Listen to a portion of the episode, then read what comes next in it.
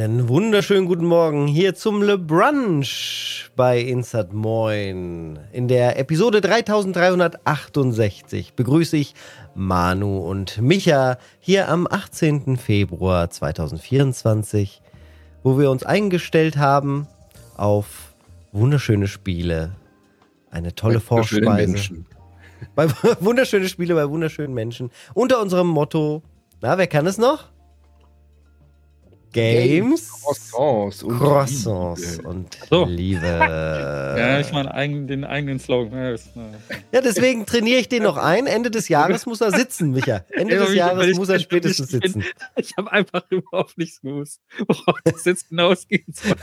Super geil. Ja, wir haben den besten Slogan der Welt, den kann sich nicht mal der Co-Host mehr. Unser Slogan: Spazieren gehen mit Michael und Manu.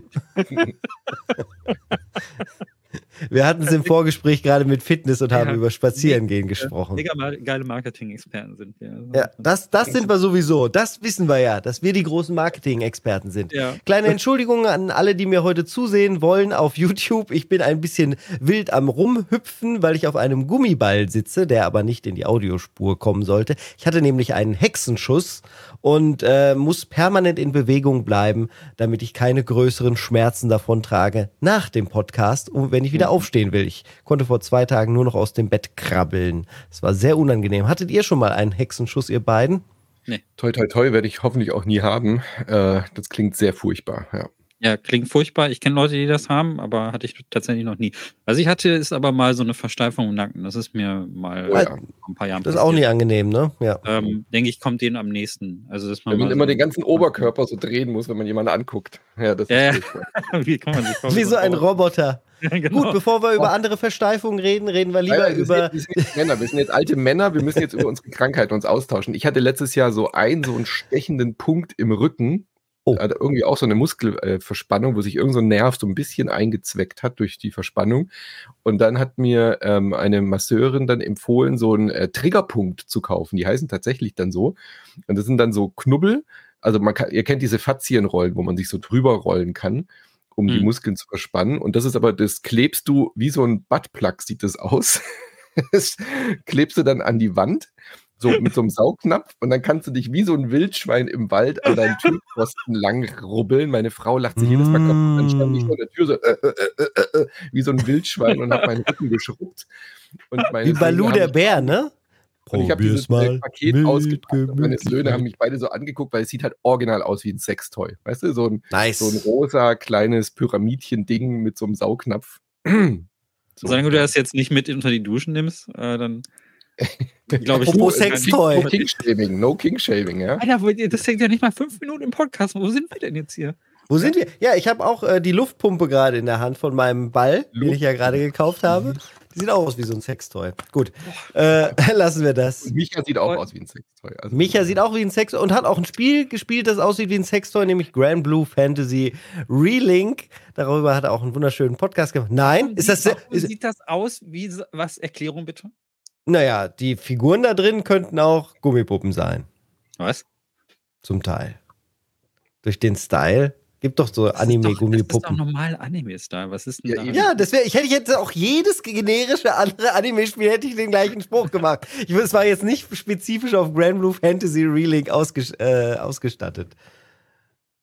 Okay. Das war eine Überleitung, Michi. Äh, Genau, man nennt es Überleitung. Nicht funktioniert.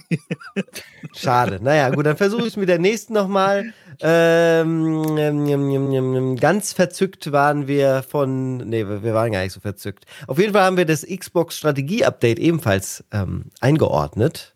Nämlich ähm, äh, am gestrigen Tage von dieser Aufnahme aus gesehen äh, gab es das Xbox Strategie-Update, wo ja Phil Spencer und Co. alles ein, äh, erzählt haben, wie sie es vorhaben mit der Xbox. Das war mm, semi-spannend, aber ich finde, wir haben es dadurch dann Mhm. sehr spannend gemacht, weil wir haben das Ganze ähm, ja, in den großen Kontext gesetzt, auch eine, die, die große Vision ausklamüsert, wie es wohl die nächsten Jahre weitergehen wird und warum Microsoft überhaupt solche Probleme hat. Das war eine sehr Mhm. spannende Episode, die mir viel Freude gemacht hat.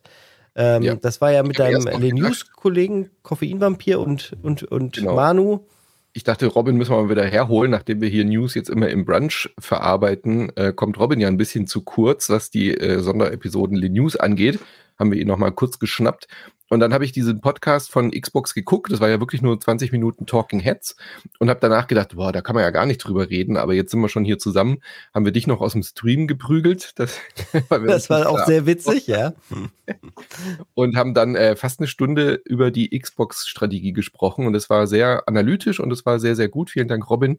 Also hört da mal rein, auch wenn ihr denkt, naja, da hat sich ja nicht viel geändert. Bei Xbox war ein spannendes Gespräch, fand ich auch, wie es mit Xbox weitergeht, wo sie sich positionieren im Vergleich ähm, und wie unterschiedlich die Strategien sind, hört ihr eben, wenn ihr Patreon oder Steady Supporter in seid, auf patreon.com slash insertmoin oder steadyhq.com slash insertmoin könnt ihr euch ein Abo klicken ab 5 Euro im Monat und bekommt dann zwei bis drei Bonusfolgen jede Woche. Dann haben wir den Werbeblock damit auch abgegolten und könnt Grand Blue Fantasy Relink hören, was äh, auch einige Verzückungsschreie im, im Discord hervorgerufen mhm. hat. Das scheint Kommt gut an, ja. eine bekannte Serie zu sein. Micha, äh, magst du noch kurz sagen, wer zu Gast war in der Folge?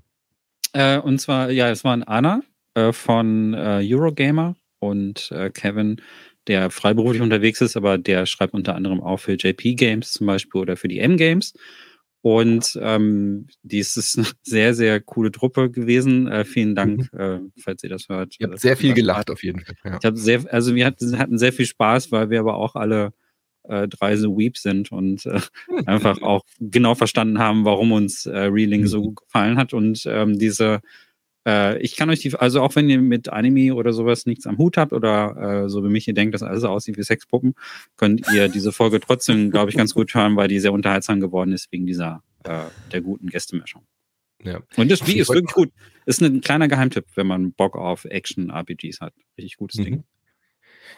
Ähm, Im Discord hat noch äh, Senji Martin äh, wollte noch erwähnen und einen Tipp geben, dass es auf Netflix ein Anime zum Franchise gibt, weil du ja gesagt hast, ah. man landet diesen Spiel und die kennen sich ja. alle schon und haben schon so viel Abenteuer erlebt. Äh, also wer da noch quasi seine Lore erweitern möchte, kann noch den Anime zu Grand Blue Fantasy auf Netflix gucken. Da stehe ich total auf dem Schlauch auch. Also ich habe, ich, das ist halt so ein bisschen für mich auch komplett neu die Serie. Also ich kenne auch nicht alles oder so und äh, die äh, meisten kennen das wahrscheinlich von der Prügelspielserie. Ähm, mhm. Versus heißt die. Da gibt es zwei Teile. Da ist jetzt im Dezember auch ein zweiter Teil rausgekommen, das eigentlich mehr so wie ein großes, umfangreiches Update ist. Und das habe ich ja auch im Jahresrückblick mega groß gelobt. Das ist ein super gutes Spiel.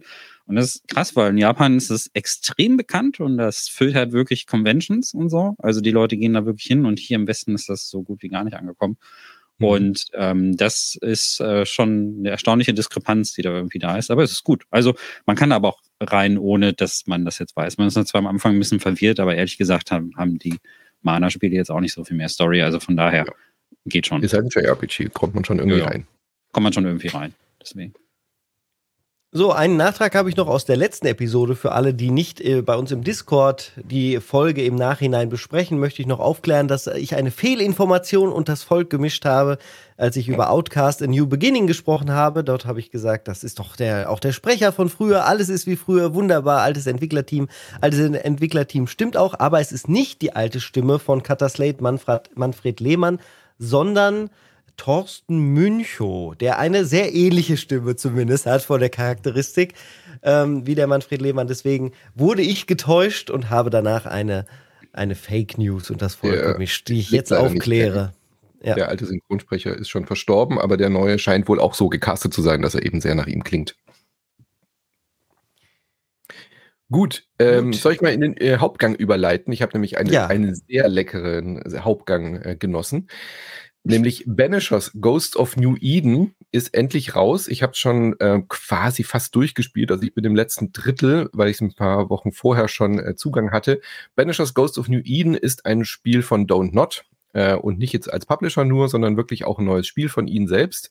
Und ähm, wenn man jetzt kurz beschreiben muss, um was es geht, man spielt ein Paar, ähm, die Geisterjäger sind in einer Welt, die so ein bisschen an die Witcher-Welt erinnert. Ja, also die sind wie so zwei Söldner, Söldnerinnen, die gerufen werden, wenn es Geister gibt. Also wenn es äh, Demo äh, das Dorf ist besessen von irgendwelchen Dämonen und so weiter, aber eben man spielt in dieser New World, in New Eden. Das ist quasi diese Zeit, wo die Briten und die Schotten, die Irländer, Franzosen, Deutsche und so übergesiedelt sind in die neue Welt, in die USA. Um dort eben ansässig zu werden. So in dieser Zeit spielt es, wenn ihr die Serie Outlander kennt, das ist so ziemlich genau diese Ära. Und man kommt dann eben als dieser Scotsman, also als Schotte und äh, mit seiner und, und, Frau, also die Frau ist die Hauptgeisterjägerin, die Altea, und er ist quasi ihr Gehilfe. Und die beiden kämpfen einen großen Bossfight direkt am Anfang, so ein großer Dämon, was dann leider dazu führt, das ist die Prämisse des Spiels, dass die Frau ähm, stirbt und der Mann wird ins Meer geschmissen. Er wacht dann aus dem Koma wieder auf. oh Gott, oh Gott, oh Gott. Der Geisterjäger selbst ist quasi gehaunted. Also die Geister in dieser Welt sind nur da und nur sichtbar, wenn sie irgendwas noch nicht verarbeitet haben in dieser Welt. Ja? Und mhm. äh, ihre Liebe zu ihm und ihre Aufgabe, ähm, diese, diese, diese, diese, diese große neue Welt von diesem Fluch zu befreien, ist halt noch nicht abgeschlossen. Und dann ist quasi die Ironie, dass der Geisterjäger selbst von einem Geist äh, verfolgt wird sozusagen. Und dann hast du typisch für Don't Not eben diese moralische Entscheidung, willst du alles dafür tun, ein geheimes, illegales Ritual durchzuführen, um sie wiederzubeleben, von den Toten zurückzuholen, was aber bedeutet, dass du unschuldige Menschen opfern musst. Ja, also du brauchst ihre Seelenenergie durch diese ähm, äh, Rituale, die sie machen, um quasi die Seelenenergie zu sammeln, um sie wieder zu beleben von den Toten. Oder ähm, lässt du sie äh, gehen und äh, entlässt sie quasi in, ins Afterlife ähm, oder banishst du sie. Also natürlich willst du nur entweder sie befreien und quasi von ihrem Fluch äh, erlassen, dass sie dich verfolgt sozusagen, oder willst du sie wiederbeleben. Das ist so typisch Don't Not. Und äh, du musst es dann entscheiden in so einer Art Detektivspiel. Also du bist dann, äh, wirst ja immer gerufen in diese Dörfer, um zu untersuchen, was da los ist. Und dann ähm, ist es wunderschön auch so graustufig in diesem Spiel. Ja, also du, du erfährst dann, okay, da ist jemand besessen. Ähm, die, die denken, das ist eine Hexe oder so. Ähm, oder der, der Schmied ähm, alle denken, der hat seine Frau umgebracht und so. Und dann äh, gehst du halt hin und hast so ein bisschen wie bei den alten Batman-Spielen so einen leichten Detektivmodus. Da liegen dann irgendwelche Fußspuren, ähm, äh, was ich, Beweise rum, dann untersuchst du die, dann folgst du den Spuren in den Wald ähm, und kriegst dann raus, ah, das war ganz anders. Die eine, wo du denkst, dass die geholfen hat dem Dorf, die hat da stattdessen aber lieber das und das gemacht.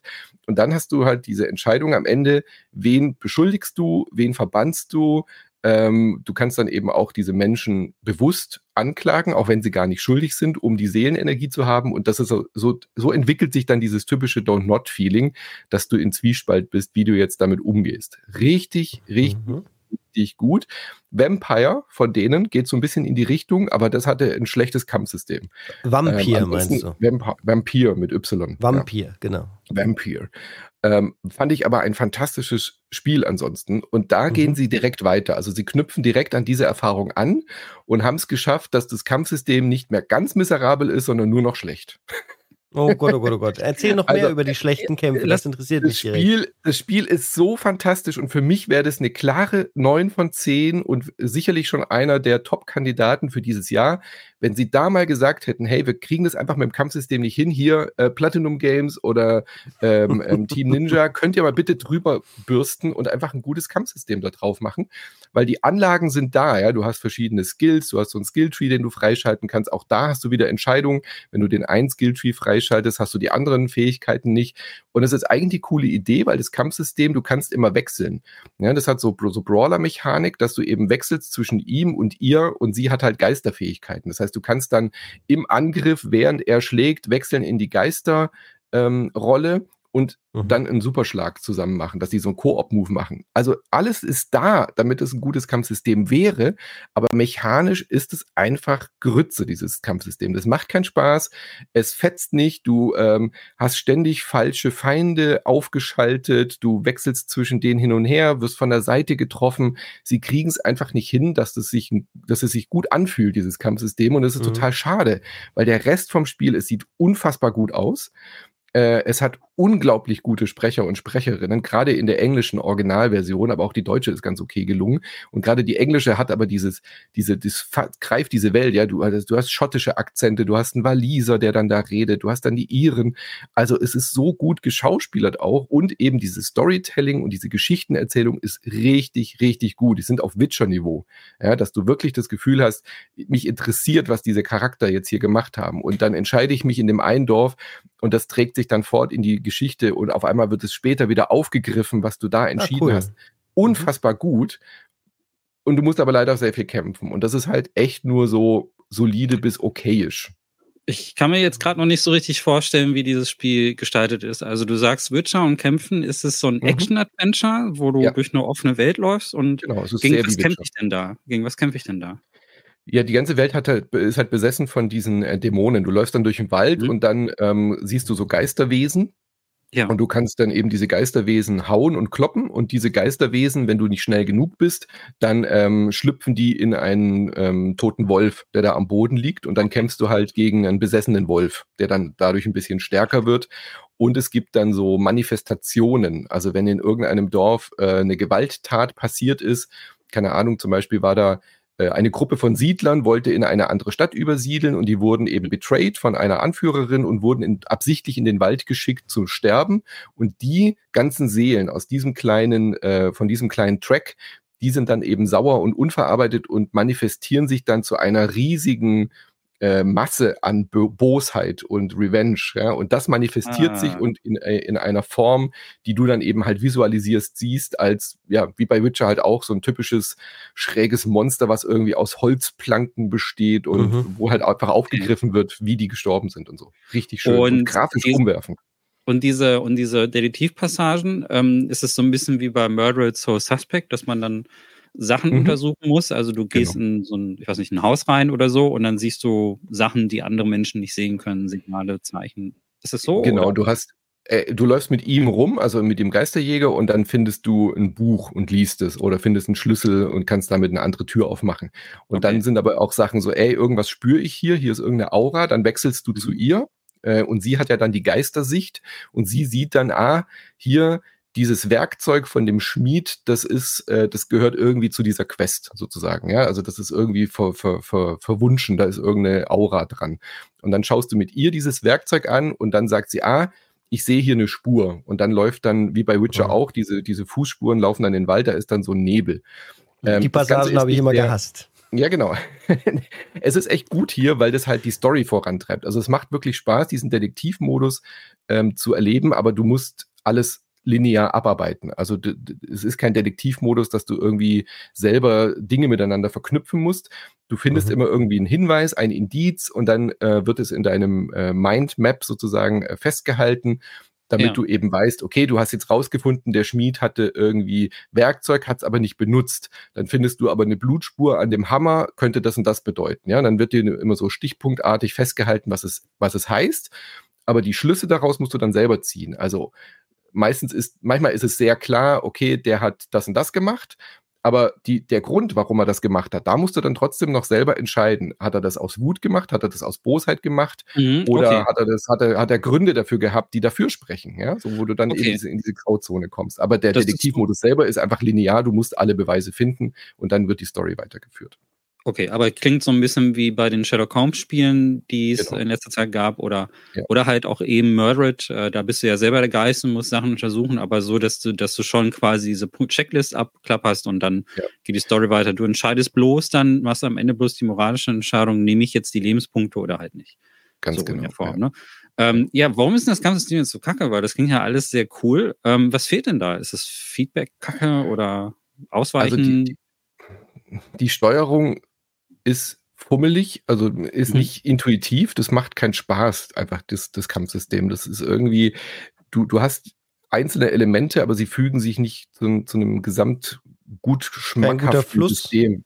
Der, der mhm. Flow ist irgendwie halt nicht da, ja. Mhm. Du, es ist, also es ist deutlich, es ist das bisher beste Kampfsystem von Don't Not, aber eben halt noch nicht so gut, wie mhm. ein Spiel von diesem Genre es haben müsste und du musst halt sehr viel kämpfen. Also es sind auch Könntest sehr viele optionale Kämpfe dabei, kannst du auch dran vorbeilaufen, du musst auch nicht alle Quests machen, aber trotzdem hast du zwischendurch sehr lange Passagen, wo immer wieder gekämpft wird. Ja. Hm. Könntest du dir vorstellen, das auf einen ganz niedrigen Schwierigkeitsgrad einfach zu stellen, was die Kämpfe es gibt angeht? Story -Modus, und dann genau. Würde ich auch empfehlen, ja, weil die Kämpfe machen, ja.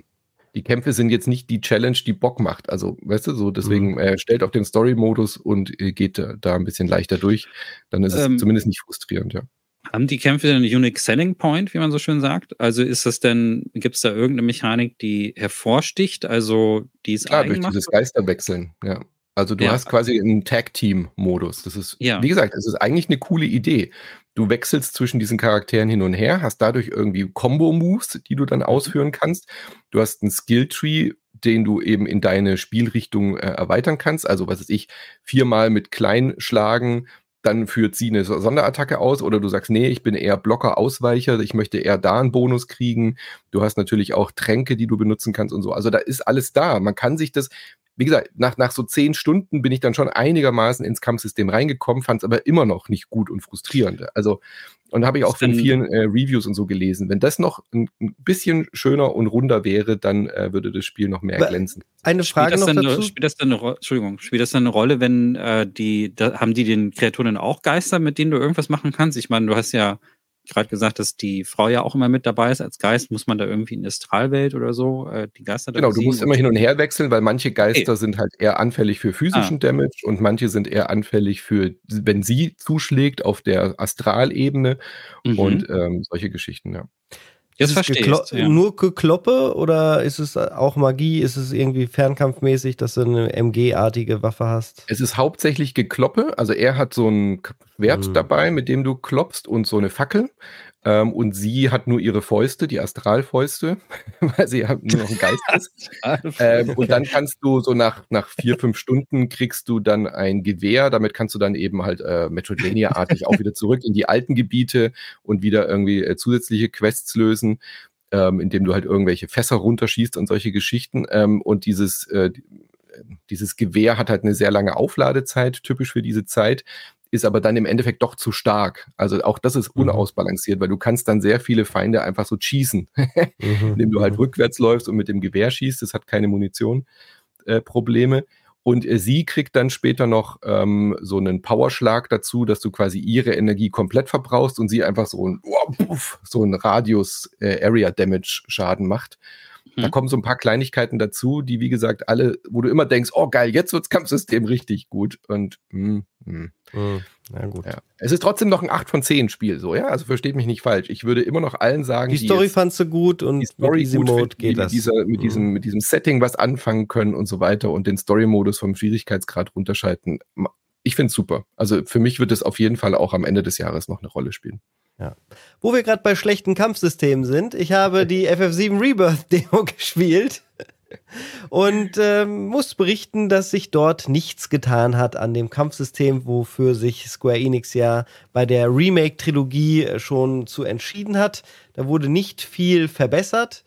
Ähm, ja, und äh, ich, ich steige da direkt so negativ ein, weil mich das so wirklich mitnimmt. Also jeder, der mich ein bisschen kennt, weiß, Final Fantasy VII hat einen riesen Stellenwert in meinem äh, Leben und ich liebe die Welt und ähm, die Charaktere diese, dieses Spiels extrem. Und das ist auch alles super umgesetzt. Da habe ich keinen Kritikpunkt. Die Set-Pieces sehen wahnsinnig genial aus, äh, wie die Welt genommen wurde. Also das, das ist, da steckt viel Liebe aus dem Original drin. Man sieht, die haben aus diesen 2D-Bitmaps, die das ja früher als Hintergrund war, wo die 3D-Polygone drauf rumgestapft sind, ähm, genommen und diese Welt zum Leben erweckt und das finde ich genial. Das ist dieses Kapitel äh, von Rebirth, was man spielen kann in der Demo, ist das, dieser Nibelheim Flashback, wo man mit Cloud und Sephiroth und Tifa äh, die, die Region rund um Nibelheim halt erforscht und diesen Marco-Reaktor finden muss, wo dann auch Je, ähm, Jenova zum ersten Mal gefunden wird und so. Also großartig gemacht, was das angeht, aber zwischendurch immer die Kämpfe, wo man sich immer noch entscheiden darf, spiele ich jetzt klassisch, dann steuert sich das Spiel automatisch, so jedenfalls der Charakter, den muss man nicht bewegen und man kann einfach sagen, ich will die und die Spezialattacke und ich will hauen, hauen, hauen, hauen, hauen, hauen, dann das andere hauen, Spezialattacke, hauen, hauen, hauen, hauen, hauen. Das ist irgendwie weird, weil es nicht wirklich das Klassische ist, ich warte auf den Time, den Zeitbalken, bis der voll ist und dann wähle ich aus, mache ich einen Schlag oder mache ich eine Attacke. Äh, meinetwegen äh, lasse ich gelten, dass es so ist, dass ich zu sehr damit groß geworden bin und mich daran gewöhnt habe und das ist einfach ist, was ich mag. Auf der anderen Seite will ich aber auch betonen, ich kenne niemanden und ich rede auch mit jungen Menschen, ich kenne niemanden, die dieses Kampfsystem wirklich gut finden. Gerade das von dem FF7 Remake, das ist okay und das hat auch Tiefe, darum geht es nicht und man kann sich auch reinfuchsen und da dann viel entdecken. Aber wirklich dieses ich bin zufrieden, ich freue mich auf den nächsten Kampf, das gibt es hier einfach nicht. Man, es ist toll, wie man dynamisch reinrennt und es ein fließender Übergang ist, aber generell muss ich sagen, ähm, dieses Rumlaufen und auch immer diese Kisten finden, wo man nochmal ein paar äh, bisschen Lebensenergie wieder zurückkriegt oder Marco-Energie oder sonst was, das finde ich auch irgendwie blöd. Also das macht mir keinen Spaß.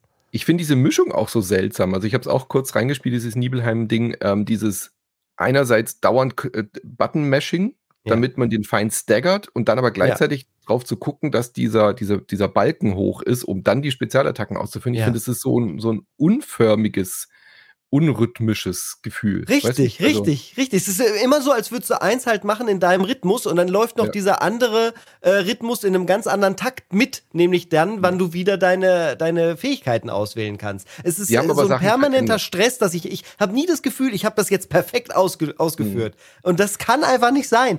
Äh, das, das ist doch das, was man auslösen will, diesen Dopaminausschuss, dass man sagt, okay, den habe ich mal so richtig weggebumst, den Gegner, und habe alles richtig gemacht. Und das habe ich da irgendwie irgendwie nie. Ich habe das Gefühl, ich bin permanent nicht überfordert, aber es, dieses Spiel ist leicht. Ne? Also man kommt da nicht wirklich in Probleme bei dem Kampfsystem, äh, weil die Kämpfe halt nicht schwer sind. Aber diese ganze Komplexität, finde ich, finde ich unangenehm. Die verbessert im Vergleich zum ersten Teil, finde ich, weil sie jetzt eben diese Synergieattacken und diese Combo-Geschichten noch dabei haben. Also je nachdem, mit welchen beiden Charakteren oder drei später wahrscheinlich äh, du unterwegs bist, hast du eben halt noch so Combo-Moves, die du zusätzlich auch in der Echtzeit-Attacken machen kannst, was ganz cool ja. ist, finde ich so. Da wird es wahrscheinlich auch sicherlich tolle Sachen geben.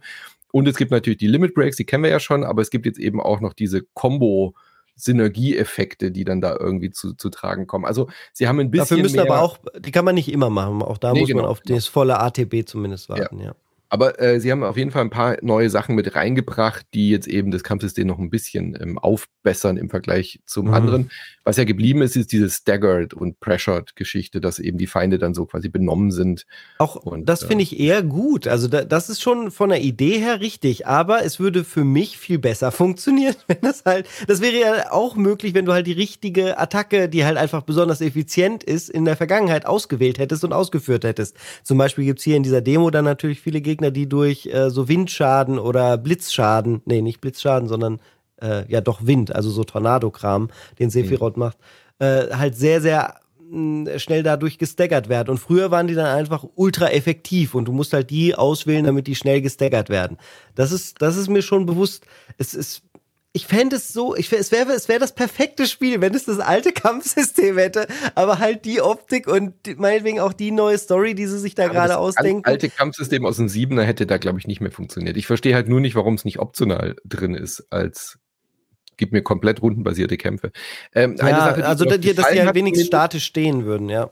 Genau, was mir gefallen hat, ist, dass sie sich sehr unterschiedlich spielen. Also du spielst mit Sephiroth auch anders als jetzt mit ja. Cloud zum Beispiel mhm. ja, ähm, in der Demo. Ähm, die fühlen sich schon auch unterschiedlich an, weil sie halt unterschiedliche Waffen haben, äh, später wahrscheinlich auch mit Fernkampf und so. Und ähm, bei Cloud zum Beispiel schaltest du hin und her mit der oberen Taste zwischen zwei Stances sozusagen. Ja? Also mhm. zwischen dem einen eher aggressiven Kampfstil und einem eher defensiveren. Und bei Sephiroth äh, sind es dann halt irgendwelche komplett anderen Spezial. Moves, er ist so, so, so Beat'em-up-mäßig, dass er, ja. wenn er da ist, dann so eine Combo quasi abfeuern kann, die man dreimal über Dreieck auslösen kann. Fühlt also sich auch mächtig an, das haben sie ganz gut umgesetzt, dass man das Gefühl hat, wenn man Sephiroth zum ersten Mal steuert, hat man was ganz Besonderes und Neues. Ja ähm, und Mächtigen da am Start. Das, das hat mir sehr, sehr gut gefallen und halt auch die Umsetzung dieses, also dieses Rückblickskapitel ist ja schon sehr identisch vom Inhalt. Mhm. Man sieht dann auch Clouds Mutter zum Beispiel, die aber wahnsinnig jung aussieht, Echt, aber halt ein auch bisschen verliebt in Clouds Mutter auf einmal. Ja, die ist süß, ne? ja. uh, und, und das war halt auch früher schon so geil. Und das meine ich mit dieser Detailverliebtheit. Man kam da auch rein, hat auf das Haus von oben geguckt und dann kamen diese Flashbacks und dann ist sie immer an einem anderen Punkt in der Wohnung gewesen mhm. und hat wieder was zu ihm gesagt und so. Das haben sie hier genauso umgesetzt, aber extrem modern und cineastisch ja. und cool. Es gibt auch mit neue Kameraperspektiven. Ja, genau. Es gibt äh, neue Kameraperspektiven mit äh, so Ultrawide-Linsen äh, aufgenommen, sodass man immer die Waffe komplett mit drin sieht. Das finde ich mhm. auch sehr cool. Ähm, also was die Aufmachung angeht, kann ich da keine Kritik finden. Und äh, so bin ich wieder in derselben Situation halt wie schon beim, beim Remake. dass ich das Kampfsystem irgendwie wahrscheinlich nie so richtig mögen werde, aber das Spiel trotzdem liebe und am Ende trotzdem wieder zurückgehe zum, zum Original. Mir hat es ein bisschen besser gefallen, als ich es in Erinnerung hatte. Äh, ich fand es ja auch ganz schlimm beim ersten Teil und beim zweiten jetzt bei der Demo fand ich es okay. Äh, Gerade mit dem, wenn man viel wechselt. Weißt du, so, äh, du hast die ATB-Leiste voll, du schickst deinen Charakter los mit dem Special Move und wechselst dann und äh, kannst mit dem anderen weiterkämpfen. Das, ich habe ich hab mich jetzt damit abgefunden. Ich habe trotzdem sehr viel Bock auf dieses Spiel ähm, und dieses Mhm. äh, Blocken und so. Ich weiß gar nicht, gab es diese Blocken und diese Ja, gab's vorher im auch, ersten ja. Schon auch, gell? ja. Ja. Aber äh, ah, wie du schon sagst, Inszenierung und so ähm, fantastisch gut wieder dargestellt alles.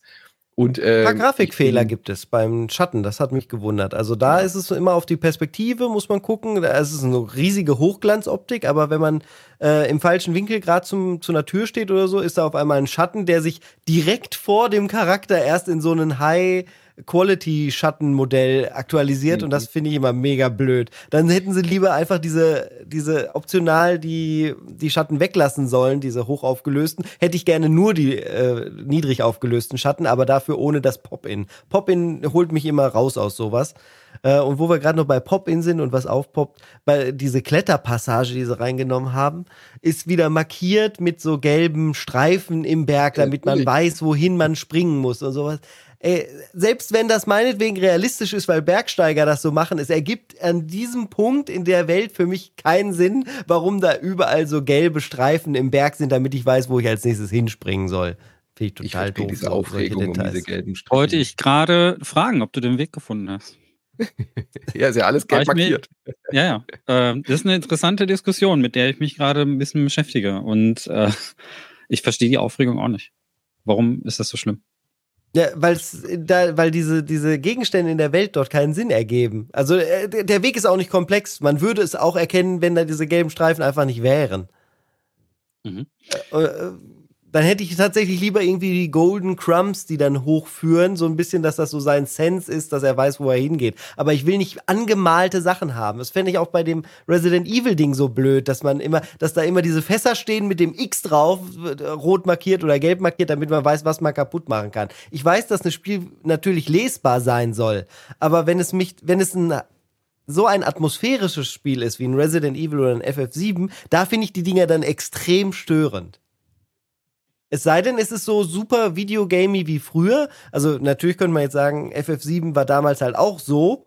Ja, da kann, da, da ist es auch extrem äh, klar, was, was man machen muss und es gibt Overlays, die so, halt nach Videospiel aussehen. Aber das hatte halt auch noch so eine, so eine Spielzeugoptik.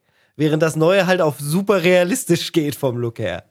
Und da passt das dann für mich nicht. Also, was ich gut fände, ist, dass man das optional hat. Das wäre ganz cool. Mhm. Also, weil es gibt nämlich auch eine ganze Reihe von Menschen, die eine extrem schlechte räumliche Wahrnehmung haben im, im Allgemeinen, im 3D-Raum.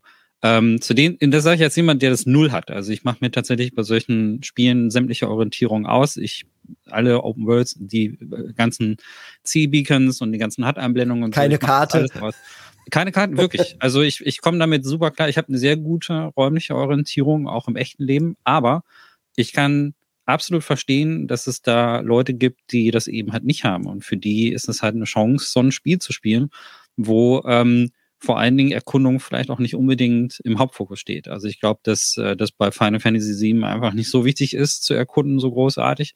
Und dann gibt's halt auch Leute, die vielleicht dann halt nicht mit Tomb Raider 1 aufgewachsen sind oder so und so 3D-Räume kennen und die halt wirklich Schwierigkeiten haben. Ich finde, man muss beides ab. Ich aus Narrative Design oder aus Environmental Design Perspektive verstehe ich es auch komplett, ähm, dass es irgendwie sehr auffällt und deplatziert ist. Ich musste auch lachen, als ich in Resident Evil 4 äh, irgendwie, da war so ein, da war irgendwie ein Aufzug oder so und der war total gelb zugekleistert und hat überhaupt Mhm. keinen Sinn gemacht. Und auch mit so Pfeilen, so drückt diesen Button. Das war, das war wirklich schon fast Parodie. Also ich verstehe das aus dieser Sicht total. Ich finde Farbe jetzt nicht das Allerschlimmste. Ähm, also zum Beispiel bei dem Tomb Raider Reboot oder bei den anderen Reboots, die dann später kamen, hat mich das jetzt auch nicht so sehr gestört, dass da. Da waren das ja die vollgeschissenen Ledges. Das fand ich auch mega Ja. blöd. Und das ist, also das, das hat mich aber nicht gestört. Also ich muss aber auch sagen, ich kann es aber auch verstehen. Also es kommt immer ganz auf das Spiel irgendwie an. Ich finde aber, dass ähm, diese bei dieser Diskussion, ich nicht, nicht auf dich bezogen, aber allgemein, finde ich, äh, schwingt immer so was Elitäres irgendwie mit. Weil es gibt oh. mehrere Perspektiven, die da so sind. Ne? Mhm. Es gibt die Perspektive von Leuten, die sehr viele Spiele spielen und keine räumlichen Schwierigkeiten haben mit der Orientierung. Und, und das bin ich ja eigentlich. Aber ich finde, es gibt halt aber auch andere, die, man muss ja nur ein paar Streams gucken. Es gibt ein paar Leute, die haben echt Schwierigkeiten, das zu sehen. Sie sehen es vielleicht auch nicht, weil sie nicht aufmerksam genug sind oder so. Gibt es verschiedene Gründe für. Manche haben nicht die Fähigkeit, manche sind nicht aufmerksam. Die muss man aber alle abholen. Und das Problem bei den Spieler, äh, bei den Entwicklern ist halt eben, dass die dann Playtesten und, und dann wahrscheinlich auch ohne Farbe alles gemacht haben und denken, da gibt's ja nur einen Weg nach oben und dann, dann stellen die fest, dass die Leute den Weg nicht finden und fünf Minuten rumeiern und fünf ja. Minuten Frust oder weniger, eigentlich sogar zwei, drei Minuten reichen aus, dass die Leute das Spiel beenden und ja. frustriert sind.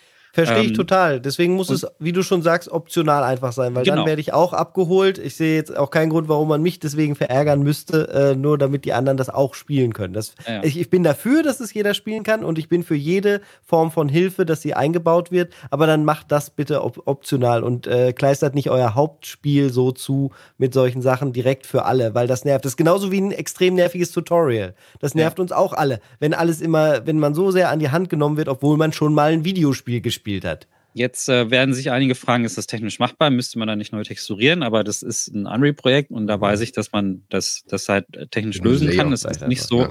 Man kann Layer setzen, man kann das Material unsichtbar machen und auch taggen. Das ist tatsächlich technisch auch machbar. Das Einzige, was man berücksichtigen muss, natürlich, dass das, das, das Art darunter, also die Elemente, mhm. die man da markiert, dass die natürlich vernünftig texturiert sind und dann auch ohne die Farbe dann noch mit reinpassen. Das wäre die Herausforderung. Das ist auf jeden Fall mehr Aufwand natürlich. Klar. Es ist schon mehr Aufwand, aber es ist nicht unrealistisch. Und ich glaube, dass so, eine, was so ein Final Fantasy, so ein Megaprojekt, das Millionen verstinkt, das kann man da auch leisten. Ja, Weil es gibt ja, was ich nicht verstehe, es gibt ja in diesem Spiel Einblendungen, die so quasi wie so Augmented Reality aussehen, wenn du eine Tür, mhm. äh, wenn du so einen Schlitz hast durch eine Wand, dann äh, läufst du mit Cloud hin und nur wenn er auf diesem Triggerpunkt steht, dann wird die Animation ausgelöst, dass er durch die Wand geht. Da regt sich keiner ja. drüber auf, weil das ist Spielelement. Richtig der, der Cloud Kontextsensitiv. Kontextsensitives ja. Element, was mich auch stört, weil ich sehe diesen Schlitz ja in der Wand, aber mein Gott, es, es wird halt eingeblendet, das ist halt gamey. Aber warum haben sie es dann nicht durch? Und der ist auch gelb übrigens an der Stelle, ja? Blau ist der, glaube also, ich. Ist ja egal, aber äh, dann ja. äh, auf jeden Fall ist der klar und deutlich markiert. Hier ist ein großer Pfeil, hier geht's durch. Und da regt sich keiner drüber auf. Ich glaube, die Leute stören sich daran, dass in der Spielwelt eine lesbare Game-Element für dich ist mit dieser gelben mhm. Farbe, anstatt dass sie halt einfach sagen, hier, der leuchtet halt, der schimmert irgendwie in, in Videogame-Sprache und nicht in Cloud-Sprache. Mhm. mhm. Das ist, glaube ich, das Problem, was die Leute damit haben. Äh, gelb markierte Fässer in Resident Evil, wo gelb keine Farbe ist, statt dass es halt irgendwie blutmarkiert ist, sondern wenn es aber einfach nur um rot umrandet wäre für dich als Augmented Reality, als Spielinformation, wird sich auch keiner aufregen. Ja, das, das, halt das ist gerade dieses halt Senses. Ich, ja. Ganz kurz, ich finde das nämlich auch so toll, dass es in FF7 Original gab es das ja auch tatsächlich. Da wusste man manchmal nicht, wo geht's denn jetzt auf dieser Bitmap weiter, weil es gar keinen dreidimensionalen Raum gab. Also wo ist noch eine Tür? Wo kann ich mit irgendwas interagieren? Und da hat man den Select-Knopf auf dem PlayStation-Controller mhm. gedrückt und hat dann diese kleinen dreieckigen gelben Pfeile gekriegt. Hier ist ein Ausgang, hier ist ein Ausgang, hier ist ein Ausgang. Die habe ich auch genutzt, aber halt nur, wenn ich nicht wusste, wo es weiterging. Das ist was ganz anderes. Das, das fand mhm. ich dann nicht schlimm. Und es war halt auch ein Overlay und nicht in die Spielgrafik reingemalt, permanent.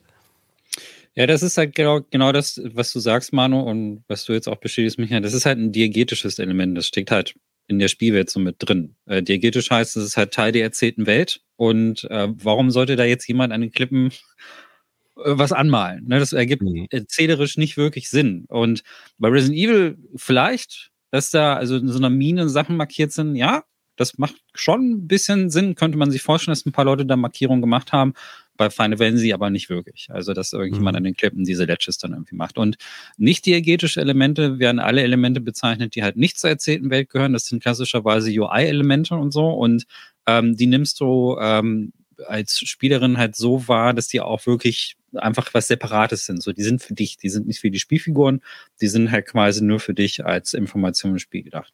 Und ähm, insofern die Aufregung, also dass man sich darüber dass man sich Ich wollte es mal anbringen. Ja. Ja. ja. ja, ich wollte. Das, das äh, du, worüber willst du spielen? Das ist, das ist dasselbe wie schon das erste Spiel und ich will das auch noch äh, damit quasi abschließen. Ich freue mich trotzdem extrem drauf. Es ist, ja. weil ich diese Welt so geil finde. Ich werde auf das Echtzeit-Kampfsystem wieder komplett auf Echtzeit gehen, weil dann fühlt es sich ein bisschen natürlicher mhm. an, dieses Rumrennen und wirklich alles dann selber machen und ausweichen und blocken und alles, weil ich dann nicht mehr in diesem Active Time Battle Mode drin bin, in dem man in Klassik dann doch irgendwie so halb reingenommen wird, wenn man den Charakter nicht mehr selber steuert und selber pariert. Dann ist es eben alles komplett Echtzeit und man muss gucken, dass man da den Skill sich quasi aufbaut, das, das so zu spielen. Und ähm, noch letzter Punkt, ist es halt schade, finde ich einfach, ich finde das Partygefühl in FF7 und in allen Final, klassischen Final Fantasies immer so toll und das Neue nimmt einem halt immer dieses Gefühl, spiel halt tiefer oder Cloud oder mhm. Sephiroth oder Barrett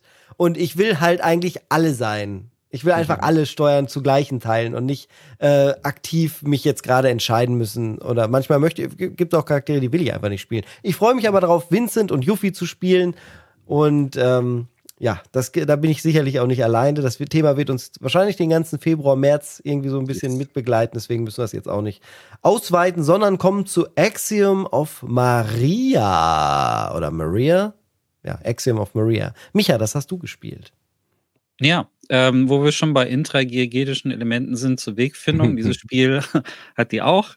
Ähm, äh, da hat niemand Sachen angemalt, sondern stattdessen gelbe äh, Tücher hingelegt. Man weiß, wo man hingehen muss. Es ist ein Playtesting-Problem. Man wird sich wundern, wie viele Leute den Weg nicht finden. Und hier mhm. ist es, das ist ein Science-Fiction Third-Person-Action-Spiel ähm, mit einem Setting, das mich sehr an Ghost in the Shell erinnert. So ein Cyberpunk-Future-Setting, äh, so ein bisschen dystopisch. Du spielst eine Frau, Maria, die ähm, äh, irgendwie eine Sicherheitsanlage, das finde ich so ganz klar, die kriegt so einen Auftrag, die soll dann so eine KI-Computer, soll sie aus irgendeinem Grund ähm, zerstören. Und sie ist aber auch auf der Suche nach ihrem Mann, der vor einigen Monaten gestorben, äh, nicht gestorben, verschwunden ist. Und ähm, das, das kombiniert sich hier. Also was ihr aktuelle Auftrag mit dem Verschwinden ihres Mannes zu tun hat, ist so das, was in der Story so nach und nach rauskommt. Das will ich jetzt auch nicht zu viel verraten.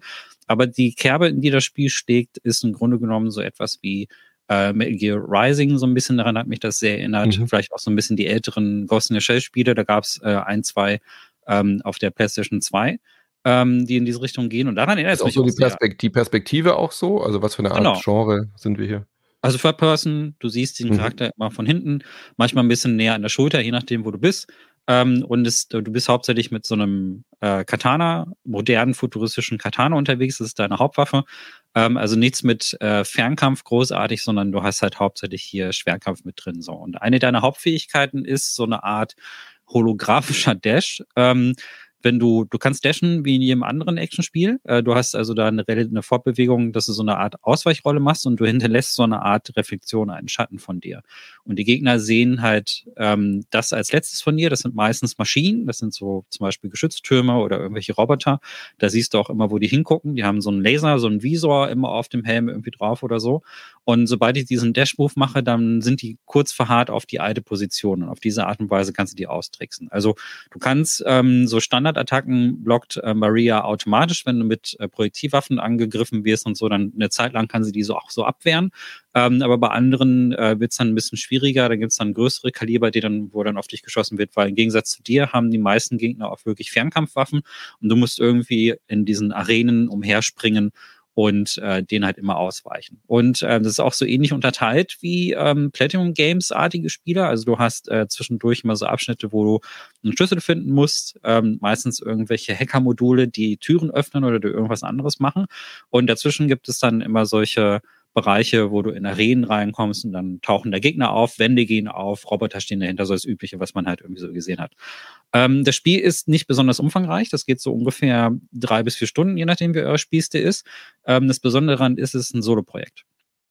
Da hat ein einziger Mensch drei Jahre lang dran gearbeitet und es ist auf einem, vom Kampfsystem auf einem Niveau, wo ich sagen würde, das ist konkurrenzfähig zu dem, was wir sonst aus dem Genre irgendwie kennen. Hat super viel Spaß gemacht, hat super geiles Voice Acting. Ähm, Maria unterhält sich die ganze Zeit mit KIs, also das ist so dieses Hauptthema, dass es halt, eine, dass es da so künstliche Intelligenzen gibt, die halt so sprechen wie Menschen und sich auch so mit dir unterhalten, als wären sie ein normaler Mensch.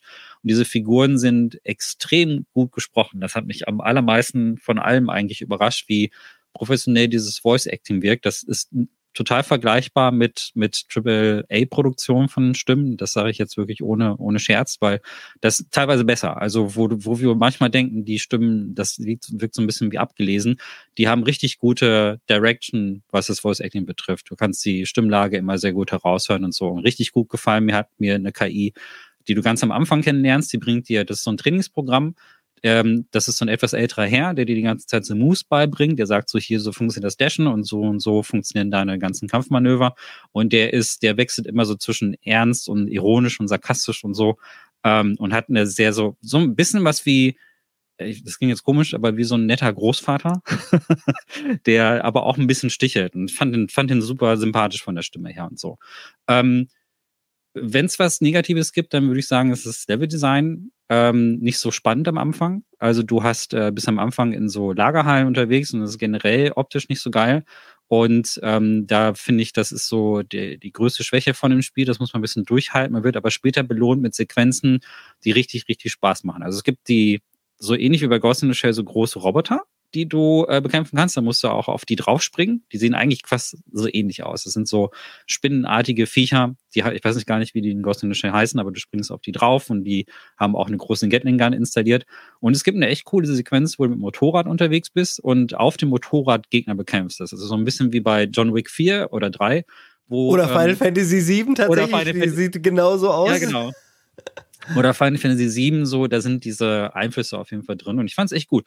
Das Spiel kostet einen Zehner. Das ist als ja. Prolog gedacht. Äh, das soll ähm, in ah. drei Teile aufgeteilt sein. Und ich bin äh, extrem erstaunt, was der Solo-Dev da hinbekommen hat. Also Solo mhm. wirklich alles selber gemacht, bis auf Stimmen natürlich und so. Hat einen sehr stylischen Pop-Soundtrack. Also du hast äh, während der Kämpfe, und da geht so ein bisschen Bayonetta ähm, Flair mit, äh, auch immer so eine Popmusik, wo eine Frau auch im Hintergrund singt. Also es könnte auch quasi von ihr gesungen sein, so wie man es ein bisschen auch von Bayonetta kennt, so als quasi der Soundtrack zum Kampf. Und es hat echt Spaß gemacht, fand ich echt gut. Also, ähm, und ich habe es auf dem Steam Deck gespielt, das ist ein Unreal-Spiel. Äh, da läuft so mittelgut. Also ich musste auf mittlere Details runtergehen, damit es flüssig ist. Da kommt es auch wirklich darauf an, dass man äh, richtig, richtig äh, gut ausweichen kann. Und deswegen äh, war so eine ruckende Performance da keine Option. Also wenn man kann, würde ich es halt eher auf einem größeren PC spielen und so. Mhm. Ähm, aber mir hat es wirklich Spaß gemacht, da auch Fähigkeiten freizuschalten. Du kriegst dann immer mehr Module. Ein ganz nettes Teil, die muss man so zusammensetzen wie ein Tetris. Also man hat so ein Feld aus Kacheln ja, cool. und äh, du sammelst so ich weiß nicht, Bio, Bioms, Diamanten was weiß ich, Chips, irgendwie sowas ein. Das ist deine Währung. Und mit jeder Währung kannst du quasi so Speicherplätze freischalten, die bei dir in deinem Suit Und wenn du ein Tetris hast, sind alle Fähigkeiten weg. und nein, nein, das, das leider das nicht, aber du kannst diese, diese, diese Teile, die du bekommst, diese Software, sag ich mal, die stellt sich da in dem UI wie so ein Tetris-Block. Also das ist dann irgendwie so ein L oder so ein, weiß nicht, mhm. irgendwie so ein Block. Und da muss man ähm, halt äh, tak taktieren, welche Blöcke schalte ich frei, so dass du diese Tetris-Dinge reinpacken kannst. Und du kannst sie auch rotieren. Also du kannst halt mit den L-Tasten mhm. kannst du die auch so drehen wie Tetris-Blöcke, sodass du, wenn du denkst, oh, jetzt habe ich mich verskillt oder jetzt habe ich irgendwie zu wenig, kannst du immer noch arrangieren und gucken, ähm, dass du diese ganzen Chipsätze noch installiert bekommst. Und da sind so Sachen dabei, wie zum Beispiel also die klassischen Sachen, dass du Sachen, dass du stärker wirst, dass du neue Bewegungsmanöver bekommst. Du kriegst dann so ähnlich wie bei Metroidvanias eine Fähigkeit, um eine Tür zum Beispiel aufzutreten. Dazu brauchst du irgendwie einen extra Chip und sowas irgendwie. Das ist ganz cool.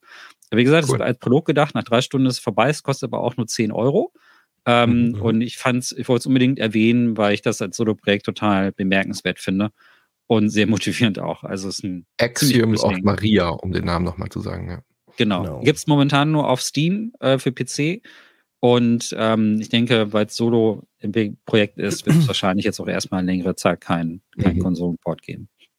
Cool. E ebenfalls auf äh, Steam exklusiv ist das nächste Spiel, über das ich reden möchte, nämlich äh, Shadows of Doubt. Dieses Spiel, dieses Kleinod hat äh, meine Community vom Avaversum im Stream nach Wahl für mich rausgepickt und ich, ich kannte das gar nicht. Ich weiß nicht, ob ihr davon vorher schon mal gehört mhm. hat, hattet oder habt. Ja, äh, Developer das Detektivspiel, ist, ne? Ja. Genau, ja. ist ein Detektivspiel von Coal Powered Games. Ähm, es ist ein Detektivspiel, das in so einem Cyberpunk-mäßigen Mystery, äh, also dezent Sehr alternative Runner, Realität, ja, so ein bisschen Blade Runner-mäßig, aber nicht ganz so in der Zukunft. Ist schon noch sehr klassische Technik teilweise dabei, also äh, fast Retro-Telefone aus den 70ern. Ist halt auch eine alternative Realität ähm, äh, auf eine gewisse Art. Und es ist eine ja, eine Lebenssimulation. Wenn man das Spiel das erste Mal startet, kriegt man eine vier, gefü gefühlt vierminütige, in Wirklichkeit nur zweiminütige Ladezeit, wo alles einmal äh, generiert wird. Jeder äh, Bewohner der Kleinstadt, in der das Ganze dann spielt, äh, deren Motivation, Hintergründe, Job, äh, Mietvertrag, äh, Geburtsurkunde, alles, alles und ähm, dann gibt es halt diese Stadt, auch die wird nochmal zufällig so ein bisschen zusammengewürfelt. Wo stehen welche Gebäude, welche Namen haben die? Und da wird man einfach reingeworfen und man ist ein Detektiv, also die Hauptaufgabe ist es, Mordfälle aufzuklären und man bekommt dann hier und da einen Hinweis, geht dann dorthin, findet eine Leiche und fängt an, das Ganze, äh, dem Ganzen nachzugehen. Das klingt jetzt erstmal sehr normal und Standard. Allerdings ist es hier wirklich eine Weltensimulation. Das bedeutet, man kann mit allem interagieren. Jeder Lichtschalter, jeder PC, äh, die, die Spülmaschine. Äh, je, jedes Haus hat auch eine, ein komplettes System an Überwachung. Ähm, man kann äh, Haarnadeln finden und damit die wie Dietriche benutzen und Sachen auf, aufschließen. Und wenn man ins Badezimmer geht von irgendjemandem, kann man auch die Dusche betätigen. Wenn du das halt machen willst, bist du dann nass und erkältest dich erstmal, wenn du danach dann äh, natürlich vollkommen durchnässt von de mit deinem Trenchcoat rausgehst. Und äh, also es ist gleichzeitig Aber so ein kleines Man erkältet sich doch nicht, wenn man nass rausgeht. Das ist doch falsch. Na, na gut, aber auf jeden Fall. Omas man friert dann und kriegt Einbußen. Man kriegt auch keine Erkältung und muss dann das Taschentuch suchen. So ist gut. es im Spiel nicht. Aber, aber es ist auf jeden Fall nicht gut. Man fühlt sich nicht wohl und man hat dann Einschränkungen. Äh, das Ganze äh, ja, man erfordert eine gewisse Form von Selbstdisziplin, weil man jedes einzelne Detail sehr realistisch dann auch aufklären muss. Das heißt, es ist, ähm, man findet etwas, scannt zum Beispiel die Fingerabdrücke von dem Opfer erstmal und guckt sich danach auch im Raum um, wo sind vielleicht noch andere Fingerabdrücke äh, und äh, ordnet die dann Personen zu und macht sich dann so eine Mindmap. Die kennt er ja aus äh, ein bisschen jetzt gerade aus Alan Wake 2, wer das gesehen hat. Also diese klassischen Boards, so eine Tafel, wo man dann einzelne Notizen mit roten Bindfäden äh, verbindet, um dann Verbindungen herzustellen und vielleicht auch Motivationen und Tatorte und all sowas hinzukriegen. Und so kommt man dann an und findet erstmal raus, wo hat das Opfer gearbeitet, durch den Arbeitsvertrag, den man findet, äh, mit wem hat der oder diejenige zuletzt gesprochen am Telefon. Dazu das ist alles prozedural. Das ist nicht alles prozedural. Ist nicht mhm. vorgeschrieben. Es ist kein lineares Game sondern es ist immer äh, zufällig, zufällige Mordgeschichten und natürlich auch zufällige Dinge, die dann äh, passieren können in der Stadt, weil da so Gangs aktiv sind, die dich dann irgendwann aufs Korn nehmen könnten. Sie müssen ja nicht da sein, das weißt du halt am Anfang nicht, wenn deine Welt erstellt wird. Du weißt auch nicht, wie die heißen und welche Motivation die haben könnten. Ähm, wo war ich denn gerade? Ach ja, bei der Mindmap. Ähm, da, das ist halt ganz cool, dass man dann den Raum quasi freischaltet. Den pinnt man sich dann auch so hin und dann weiß man, da gehe ich später hin und frage nach. Man muss so Shenmue Lifestyle-artig äh, ans Telefon gehen und gucken, äh, wen hat diese Person zuletzt angerufen und dann kommst du irgendwie auf eine Liebhaberin zum Beispiel und dann äh, gehst du dahin, befragst die. Das hört dann vielleicht ihr ihr ähm, ihr Ehemann, äh, dass, mhm. während du darüber sprichst, du musst also auch gucken, wann redest du über welches Thema mit wem, weil noch jemand anders dabei ist. Und die reagieren alle total realistisch. Es ist extrem faszinierend, wie realistisch das ist. Einmal war ich dann auf der Flucht. Ich hatte mir gerade, äh, also das war noch die Tutorial-Mission. Ich habe mir angeguckt ähm, äh, den ganzen Mordfall da und alles und hatte aus Versehen dann auch äh, eine Tatwaffe aufgehoben, weil ich das Spiel halt erst kennenlernte. Und du hast vollkommene Freiheit. Du kannst alles alles machen. Und dann hatte ich halt natürlich meine Fingerabdrücke damit drauf und das ist natürlich alles nicht erlaubt. Und dann war ich der Bösewicht, da waren die Leute hinter mir her. Ich musste fliehen und dann konnte ich mir wie bei Half-Life erstmal äh, so eine Fluchtroute durch diese ähm, die Abluftsysteme quasi raussuchen und bin dann so da durchgekrabbelt, bei irgendwem wildfremdes in die, in die Wohnung dann reingestürzt, reingefallen, der sich dann auch gefragt hat, hör, was ist denn hier los? Ist in sein Schlafzimmer gegangen. Ich konnte mich gerade noch so in dem, in dem Kleiderschrank verkriechen, was auch alles geht. Ich habe gerade noch geschafft. Er hat mich nicht gesehen. Bin danach durch seine Küche raus und wusste natürlich nicht, wie das Layout seiner Wohnung war und äh, habe ihn dann gesehen, wie er da Chips fressen vor seinem Fernseher saß. Dann hat er mich auch entdeckt und ging auf mich los und ich musste mich wehren in einem Kampfsystem mit den Fäusten, habe ihn niedergestreckt und war auf einmal der Detektiv, der ein absolutes Monstrum geworden ist. Und am Ende wurde ich auch gestellt und ähm, bin dann in die Besserungsanstalt gesteckt worden. ja, also das großartige Sandbox wahnsinniges Teil, kostet 20 Euro auf Steam, hat eine Voxel-Optik, sieht ein bisschen aus wie Teardown, was ja auch ähm, dieses brutal, äh, also das hat ja eine Missionsstruktur, aber wo man alles nach dem eigenen Gutdünken zerstören kann. Hier kann man nicht alles kaputt machen, aber halt mit allem interagieren. Und äh, wer jetzt denkt, oh Gott, schon wieder so eine Blockoptik, äh, ja, es hat was von Minecraft, allerdings sind die Blöcke extrem klein. Mhm. Ähm, dadurch sieht es schon fast wieder aus wie eine Pixeloptik. Und mhm. äh, ich finde es extrem stilvoll und äh, dadurch, dass die Beleuchtung halt auch wieder in Echtzeit äh, passiert, abgesehen von der eigenen Taschenlampe, sieht es auch sehr, sehr atmosphärisch einfach aus. Schade, dass es nicht Voxel ist, habe ich nur gedacht. ist Voxel, ist Voxel. Ja, ja, okay, gut. ich wollte es nur nochmal festhalten.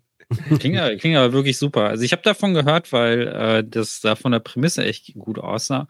Vielleicht sollte man noch erwähnen, es ist ein Early Access Titel momentan. Also es ist ja ist noch nicht, nicht, ganz besser. fertig, aber äh, ja. Äh, wie, es wird nicht besser? Es wird, es wird, noch besser, habe ich gesagt. Es wird noch besser. ja. Vermutlich. Es ist aber eigentlich, habe ich das Gefühl, fertig. Ich wusste jetzt nicht, was, was da noch großartig. Also ich weiß nicht, was er noch alles machen will. Von mir aus kann er gerne die Taschenlampe noch äh, mal anfassen, weil die hat so ein ganz also solche Taschenlampen kenne ich nicht, die so einen Beam haben, dass man wirklich nur so einen Kreis vor sich erhält und nur das ist hell, sondern es müsste halt alles irgendwie erhellen. Das würde nochmal viel an Atmosphäre bringen, weil man viel mit der Taschenlampe arbeitet, da man im Idealfall nicht überall gleich das Licht anmacht, um äh, zu gucken, was hier äh, vor sich geht, sondern man will sich so ein bisschen schon in den Schatten bewegen. Ähm, ja, äh, also guckt das, das an. Ich, ich würde fast ist die ja? Welt ich hätte nie erwartet, dass also prozentual wirklich funktioniert, was Storytelling angeht. Das finde ich eigentlich das Faszinierende daran. Ja. Da könnte ja auch komplette Grütze rauskommen. Also wie clever muss dieses System sein, dass da auch ja. in sich logische und schlüssige Fälle bei entstehen. Das finde ich die absolute Meisterleistung daran. Vor allen Dingen, wenn du, wenn du denjenigen nicht findest, der die Mordserie macht, das sind ja dann, dann werden die halt zu Serienmördern und dann machen die halt immer wieder äh, Sachen auf und das wird halt immer komplexer. Ich habe einen Spielstand gesehen bei einem Streamenden, der äh, hat äh, einen halt noch nicht gefunden und dann ich bin im Stream darüber gestolpert, der hat dann äh, erklärt, ja, das ist wieder dieser und dieser Killer. Und der hatte dann irgendwie schon so acht Morde begangen, die er halt immer noch nicht aufgeklärt hatte. Und da war wirklich so ein Muster hinter, der hat halt immer so einen Signature-Move und so alles gehabt. Äh, und das war aber auch komplett zufällig, das muss halt nicht passieren, den kannst du auch dann direkt beim ersten Mal stellen und dann passieren halt andere Dinge. Ähm, mhm. Ich könnte mir vorstellen, vielleicht ist es auf super lange Sicht. Also ich glaube, da ist man mindestens 20 Stunden bis 40 Stunden erstmal mit wahnsinniger Begeisterung dabei, diese Welt kennenzulernen und diese Fälle zu, äh, aufzuklären. Vielleicht andere Sachen noch, die so ein Geheimdetektiv macht, einzuführen, anstatt immer einen Mordfall. Das wäre vielleicht noch eine Sache, die man machen könnte. Aber äh, generell, das Ding ist ein Muss und ich würde fast sagen, äh, wenn euch dieses, diese Prämisse jetzt irgendwie anmacht, kauft das Spiel auf Steam. Ich schwöre euch, äh, und gebt es zurück, wenn es euch nicht gefällt. Das geht ja, spielt's vier Stunden, das wird euch nicht gelingen. Ihr werdet nach zweieinhalb Stunden da sitzen und denken, oh mein Gott, ist das geil und das gebe ich natürlich nicht zurück. Es ist wirklich Wahnsinn. Was für ein Geheimtipp. Irre, ich hätte nicht gedacht, dass das äh, existiert, ohne dass da so drüber gesprochen wird. Das Ding, also ich hatte es gar nicht auf dem Radar. Irre. Ist es denn, ich muss jetzt auch so ein bisschen an Deus Ex oder sowas denken. Ist ja. es denn von der, von der Stadt auch so umf, so groß, äh, größer Ähm, also ich kann. Ich ha, habe noch nicht alles von der Stadt gesehen ja. äh, und habe schon jetzt eine Weile gespielt. Es ist äh, dadurch, dass es prozedural generiert ist, halt auch immer so stark anders. Ja, es gibt irgendwie gefühlt, würde ich sagen, zehn große Gebäude, aber die sind dann auch durchsimuliert. Also da ist jeder Raum besetzt, da wohnt jemand mit einer Arbeitsstelle und die Arbeitsstelle gibt es halt auch, die kannst du auch besuchen. Und das ist schon so, so eine in sich funktionierende kleine Stadt. Hm. Ähm, also ich äh, würde nicht sagen, dass man jedes Mal es so erforscht wie beim allerersten Mal, weil sich schon Sachen natürlich wiederholen, also gewisse Company, Brands oder das ist halt immer die gleiche Art von Kleinstadt, will ich damit sagen. Du kommst nicht auf einmal irgendwie und bist in New York und das nächste Mal bist du in Bangladesch. Das ist natürlich nicht so, sondern es ist immer irgendwie diese Blade Runner-eske in der heutigen Zeit umgesetzte weirde äh, Lebenssimulation mit so ähm, amerikanischen, amerikanisch-koreanischen Touch, so ein Mix daraus. Hat so aber schon so einen leichten Film-Noir-Flair auch, ne? Ja, ja, auf jeden Fall. Es ist auch alles gefühlt immer nachts, ne? Also es ist, äh, es ist ja. äh, nicht so, dass das da dann noch äh, da in diese Simulation äh, so weit gehen könnte. Aber zumindest die Interaktion ist. Regnet es die ganze so. Zeit? Ist es so wie, wie, oder ist es so wie Dark hm, City? ich, ich glaube, das ist das, woran es mich hindert. Kennst du den Film Dark City? Äh, Kenne ich leider nicht, nee. Boah. Es ist aber so wie. Ähm, so, wenn wir schon bei Geheimtipps sind, ihr müsst Dark City sehen. ist das so Einfach, wie Sin City? Nee. Ähm, nee. Es ist ganz anders. Es ist, ich, man weiß, je weniger man auch über den Film weiß, desto besser. Einfach gucken. Das ist, der ist von Alex Proyer, der hat vorher The Crow gemacht und später dann sowas wie iRobot und so. Ähm, Dark City ist mit Abstand sein bester Film. Das ist äh, Film Noir gemischt mit Science Fiction und Horror. Geilster Film. Außerdem spielt, glaube ich, Jennifer Connelly noch mit. Für manche Leute oh, die ist immer gut. Die ist immer gut. So, also, und daran, daran muss ich irgendwie ein bisschen denken. Also, Dark City ist sehr Dark City und sehr dunkel und grau. Und, ähm, aber diese Film-Noir-Atmosphäre und dadurch, dass es immer wieder na nur nachts spielt, ähm, das, das gibt, äh, das gibt mir diese Vibes. Ähm, auch wenn äh, Dark City schon so ein bisschen fantastischer insgesamt ist. Aber gutes Ding. Äh, ich, Shadows of Doubt, das hat mich schon überzeugt. Das, das, ich glaube, wir wollen das mal angucken, glaube ich. Bin gespannt dann auf deine Erlebnisberichte, weil das ist halt auch so ein Spiel, ähm, da, da, hat man danach so seine eigene Story und es ist für jeden gefühlt alles immer anders, weil auch jeder, ja. äh, so viele Spielstile unterstützt werden. Man muss halt nicht, man kann super stealthy spielen, man kann extrem offensiv spielen, man kann sich ja sein in dieser Sandbox, man kann auch einfach der absolute Oberbösewicht selber werden und ständig die, Le die Leute ummöbeln und ärgern. Auch darauf reagiert das Spiel halt. Das ist echt witzig. Das ist cool, ja. Klingt gut. So, und jetzt äh, müssten wir eigentlich irgendeine Fanfare oder so einblenden, denn wird, jetzt wird, wird uns Manu zur Demokratie nochmal überzeugen, mit, und zwar mit Waffengewalt. Yes. Oh, ich spiele die ganze Zeit Helldivers 2. Ich habe es ja schon kurz angewähnt, äh, angewähnt, äh, erwähnt, letzte Woche, glaube ich, gell? Mhm. Mhm.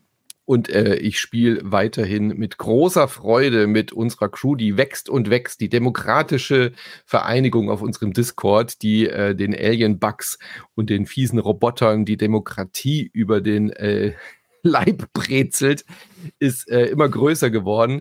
Es ist wirklich ein Superhit geworden. Helldivers 2 äh, wagt ja den Sprung in 3D, nachdem Helldivers 1 aus der isometrischen Sicht als Dual-Stick-Shooter funktioniert hat, ist Helldivers 2 jetzt einfach ein klassischer äh, Third-Person-Shooter geworden. Das Studio hat es geschafft, diesen Sprung richtig, richtig gut hinzukriegen. Das Spiel hat Wucht, es hat ein geiles Waffenfeedback. Ähm, da ist das Kampfsystem halt wirklich unfassbar gut. Du hast ein tolles Progressionssystem, ähm, du schaltest dir diese Perks nach und nach frei, darfst aber immer nur vier davon mitnehmen. Das heißt, als äh, PvE-Shooter, den du äh, hast, du spielst zu zweit, zu dritt oder zu viert, gehst du auf diese Einsätze, du kannst auch alleine, aber da ist es zu schwer ähm, und hast verschiedene Missionstypen und dann musst du halt auch gucken, je nach Missionstyp, je nach Gegner, wenn du die höheren Schwierigkeitsgrade wählst, haben die, äh, haben die Gegner Panzerungen, das heißt, du musst dann auch Waffen mitnehmen. Wir haben jetzt zum Beispiel so eine Waffe freigeschaltet, die du zu zweit bedienst. Ja, also mhm. der eine hat wie so ein Mörserrohr auf, dem, auf, dem, auf den Schultern und die andere Person hat den Munitionsrucksack dabei und äh, du musst dann sagen, hier, Michi, Michi, lad mich nach, lad mich nach. Der, der Alien-Bug, das hat so ein gepanzerter, wie so ein Panzer, kommt dann auf dich zu. Und du musst dann mein Munitionsrohr stopfen, damit ich halt eben abfeuern kann. Wenn du das klingt schon mal geil. Ja, das klingt super gut. Dann hast du, keine Ahnung, dann musst du dich entscheiden. Nimmst du einen Turret mit, was irgendwie Machine Gun Turret, also automatische hast? Willst du vielleicht einen Turret dir freischalten, wo du dich selber reinsetzen kannst, dass du halt so einen Geschützturm nice. hast? Ja. Okay, ähm, cool. Jetzt habe ich mir ein Schutzschild freigeschaltet, Sold. da gibt es ein mobiles Großartig. Schutzschild. Jetzt haben wir alle uns äh, Roboterhunde beschafft. Das ist dann ein Rucksack, wo dann so ein kleiner, so eine Drohne rauskommt, die dann mit dem Laser auf die Feinde automatisch schießt, also so wie so ein Wachhund. Wenn du den mhm. aber dabei hast, hast du halt keinen Munitionsrucksack mehr dabei. Ja, das heißt, dann musst du abwägen, nehme ich jetzt den Wachhund mit, weil das Gebiet ist total neblig, die Aliens ballern zurück, man sieht die immer sehr, sehr spät. Wenn du aber diesen Wachhund hast, siehst du ja den Laserstrahl, weil der sieht die recht früh und dann weißt du, von wo die Feinde kommen. Also wägst du ab, nehme ich lieber den Munitionsrucksack mit. Dann sagt aber Turbo zum Beispiel, ja, aber dann kannst du ja nicht mehr meine, meine Mörserkanone nachladen, weil du ja dann den Rucksack nicht mehr dabei hast. Dann muss man sich absprechen, okay, wir beide nehmen die schwere Kanone, äh, du nimmst den Raketenschlag, okay, dann haben wir hier noch was freigeschaltet, wo wir mehr Munition haben und es ist so, so gut. Sind die Loadouts komplett immer, äh, immer applicable, ne, immer anwendbar auf jede Mission oder sind die Missionen mhm. so, dass man sagt, nee, hier, lass uns nochmal zurückgehen und dieses Szenario spielen, jetzt wo wir dieses Upgrade haben, dann sind wir jetzt hier sicherlich besser. Ist, äh, wie, wie, wie ist da diese Level-Auswahl oder die Progression sozusagen? Es gibt doch bestimmt irgendwie acht Karten oder was weiß ich. Wie ist da yeah, der Umfang? Du hast, Du hast momentan hast du zwei äh, Biome, also du hast momentan mhm. zwei Gegnertypen und du, es ist so ein Sternensystem und äh, Community-mäßig wird dann ein Sternensystem immer von der Community halt befreit. Du siehst dann immer, ah, mhm. ah, okay, 78,73 Prozent und wenn halt, keine Ahnung, 50, 60, 70, ich weiß nicht, wie viel das dann sind von der Community an generierten Random Generated Missionen dort auf diesem Planeten erledigt wurden, dann ist der Planet befreit. Okay. Mhm. Dann kriegen alle halt ein paar, paar Bonuspunkte, die da mitgewirkt haben und so weiter. Und die Missionstypen, es gibt halt äh, Defend, wo du einfach eine, eine Station verteidigen musst. Es gibt Zivilisten befreien, solche Geschichten, wo du halt einfach eine gewisse Zeitspanne brauchst, bis die Zivilisten aus dem einen Lager rauslaufen und safe in, den, äh, in mhm. die Rettungskapsel laufen. Dann gibt es natürlich einfach ganz klare äh, Recoil, äh, Recoil Mission. Nee, Recoil. Recon? Recon, genau, Recon Mission. Also, äh, Recon Recoil wäre auch nicht schlecht. Genau, nee, Recoil ist der, der, der Rückschlag von den Waffen. Ja. Genau. Ähm, wo du halt irgendwo, was weiß ich, äh, da ist ein Benzinlager, das musst du befreien von den Aliens und dann kommt ein Dropschiff und holt da die, die Sachen wieder raus, solche Geschichten. Mhm. Dann hast du äh, Funktürme zerstören, die Propaganda verbreiten, ja, da musst du illegale mhm. Sendemasten natürlich abreißen und hast auf diesen Gebieten dann eben äh, immer noch mal äh, Bonusmissionen. Da findest du dann so ein Fragezeichen, gehst hin und dann findest du eine alte Absturzstelle, wo irgendwie seltene Materialien liegen oder du äh, kriegst noch mal die, die Aufgabe, da kommt ein Funkspruch, hey, wir haben da ein Backnest äh, entdeckt oder eine Munitionsfabrik der Roboter und dann musst du halt Granaten reinwerfen in die Löcher, um den äh, Back, das Backnest zu stopfen sozusagen. Also sehr unterschiedliche Typen. Und um deine Frage zu beantworten, du kannst schon alle Waffen und alle Perks überall hin mitnehmen. Du merkst dann halt sehr schnell, keine Ahnung, die, äh, die normalen Munitionswaffen, die Projektilwaffen haben gegen die gepanzerten Roboter, machen die fast keinen keinen Stich. Mhm. So, ja. Dann holst du dir eine Laserwaffe und merkst, okay, das funktioniert besser. Dann gehst du auf den höheren Schwierigkeitsgrad, merkst, da schwere Panzerung, da funktioniert dein Luftschlag nicht mehr, da musst du einen anderen mitnehmen. Ich habe jetzt einen so einen Luftschlag, der guckt sich dann halt mit einem Laser oben, da kommen dann so Flugzeuge vorbei gucken mit dem Laser, was ist die größte gepanzerte Einheit und schießen dann gezielt auf ihn. Ja? Mhm. Oder wenn du halt sehr viel Gebäude zerstören musst, dann nimmst du eher so einen Flächen, Brandflächenschlag mit und solche Geschichten. Also du passt dann deinen Loadout eben immer den Missionen an. Und das machst du während der Mission oder immer nur bevor Beim du Einstieg, in eine Multi vor, den, Beim vor, den, vor der Mission. Und du weißt also, was dich erwartet. Oder ja. muss man das einmal, ist es so das äh, Prinzip, wie du jetzt gesagt hast, okay, ich muss einmal failen, weil ich sehe, ich habe die falschen Projektile dabei, damit ich das nächste Mal weiß, da kommen auf jeden Fall die ja. Gegner und jetzt weiß ich ja. das. Also okay. wir haben gestern so eine Mission gespielt, wo wir die Zivilisten befreien und haben gemerkt, okay, wir werden komplett überrannt von diesen Aliens, äh, von den Roboterwesen, die aussehen wie die Walker bei Star Wars, also die AT, mhm. AT-ATs. AT-ATs. Äh, AT-ATs und dann haben wir gesehen, okay, wir brauchen halt eben nicht die Ding, sondern wir brauchen jetzt mehr Minen-Loadout. Dann haben wir halt die Minen besorgt und die halt ums Lager rumgelegt, damit die dort schon explodieren. Oder einer hat sich den Sniper mitgenommen, weil wenn du die AT-ATs von hinten triffst, da sitzt halt eine Person, so, ja. Und wenn mhm. du den wegschießt, dann fällt halt der Walker um, so. Also du, du, du failst und lernst daraus und probierst dann halt neue Dinge aus, ganz klar. Okay, cool.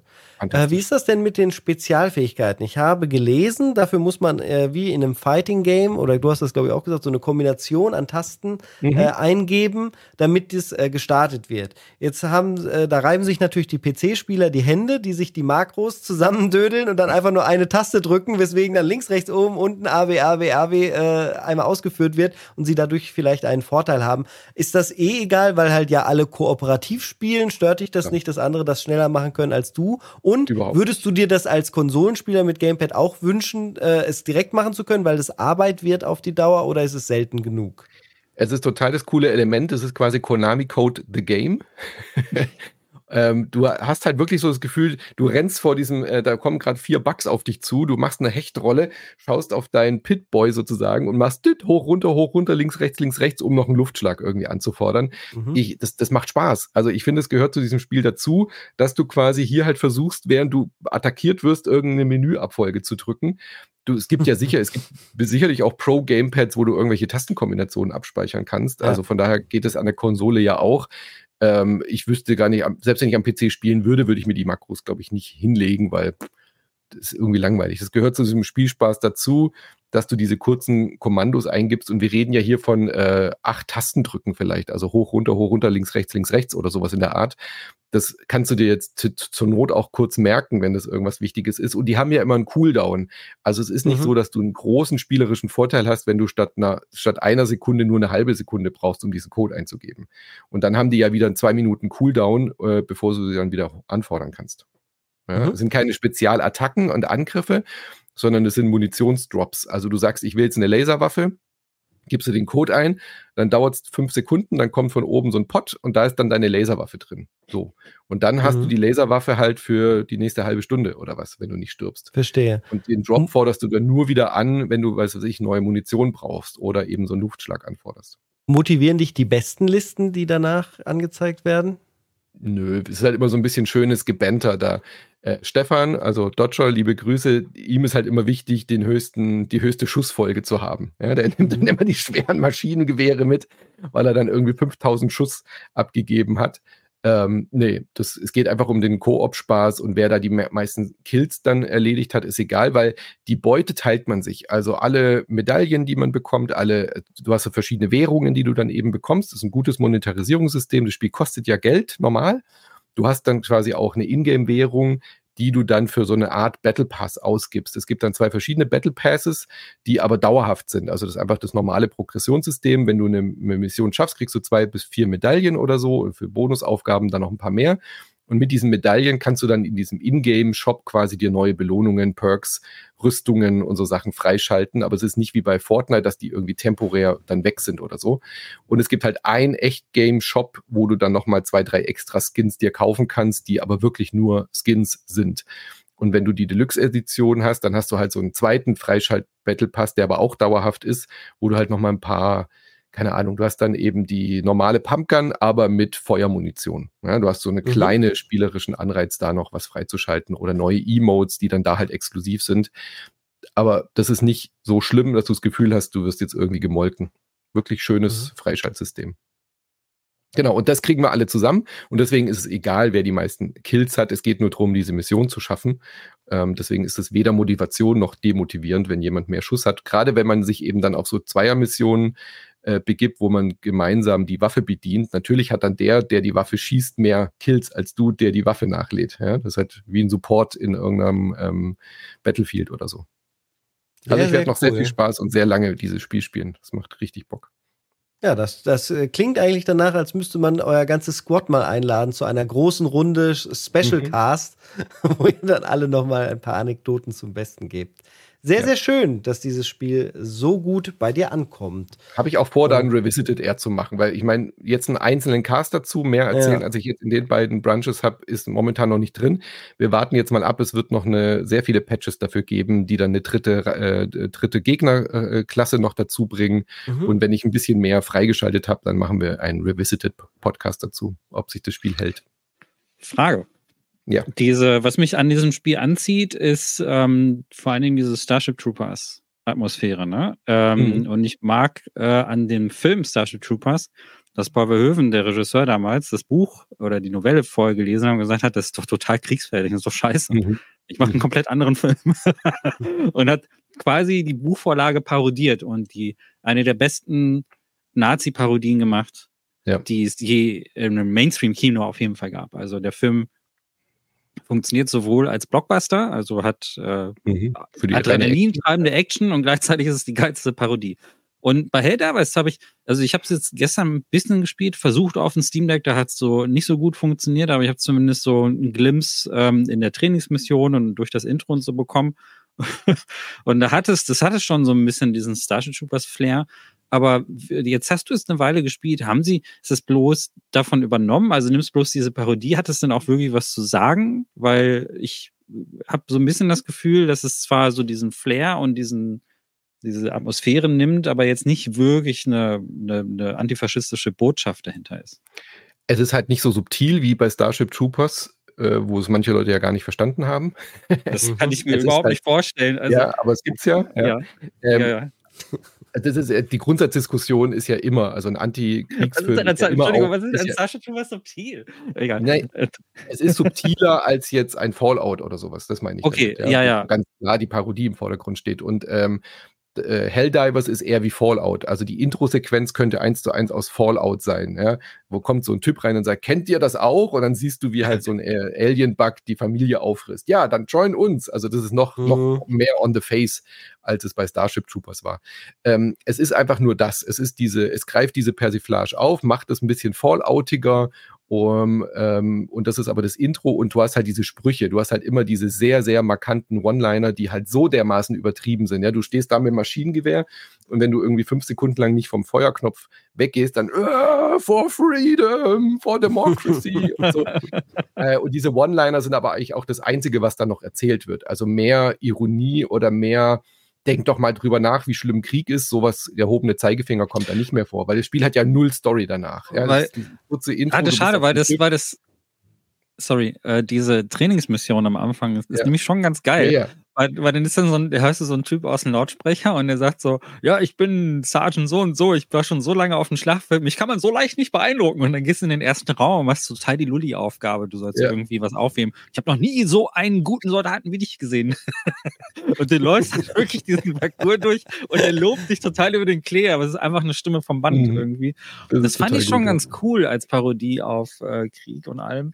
Also äh, wenn sie jetzt einen Singleplayer-Modus hätte, ja. dann könnten sie da mehr einarbeiten, aber du gehst halt von Mission zu Mission und bist, du hast ja nur quasi das Schiff als Hub, wo du deine ja. neuen Waffen freischaltest, geht wieder, gehst wieder in das Battlepod und äh, landest wieder auf dem Planeten und dann ist Action pur. Also mehr ist da ja nicht. Mehr wird da nicht mhm. erzählt. Mhm. Du hast keine Story-Sequenzen und du hast auch, die Planeten werden ja immer random generated. Da gibt es ja keinen Pro Progress im eigentlichen Sinne. Du siehst halt, wie die Map sich so ein bisschen füllt, aber das wird ja wahrscheinlich dann irgendwann resettet werden müssen, wenn diese mhm. Areale freigeschaltet sind dann wird es halt ein DLC geben, wo irgendeine neue Bedrohung kommt. Aber mehr wird da nicht erzählt. Aber es ist natürlich klar, dass es eine Persiflage ist.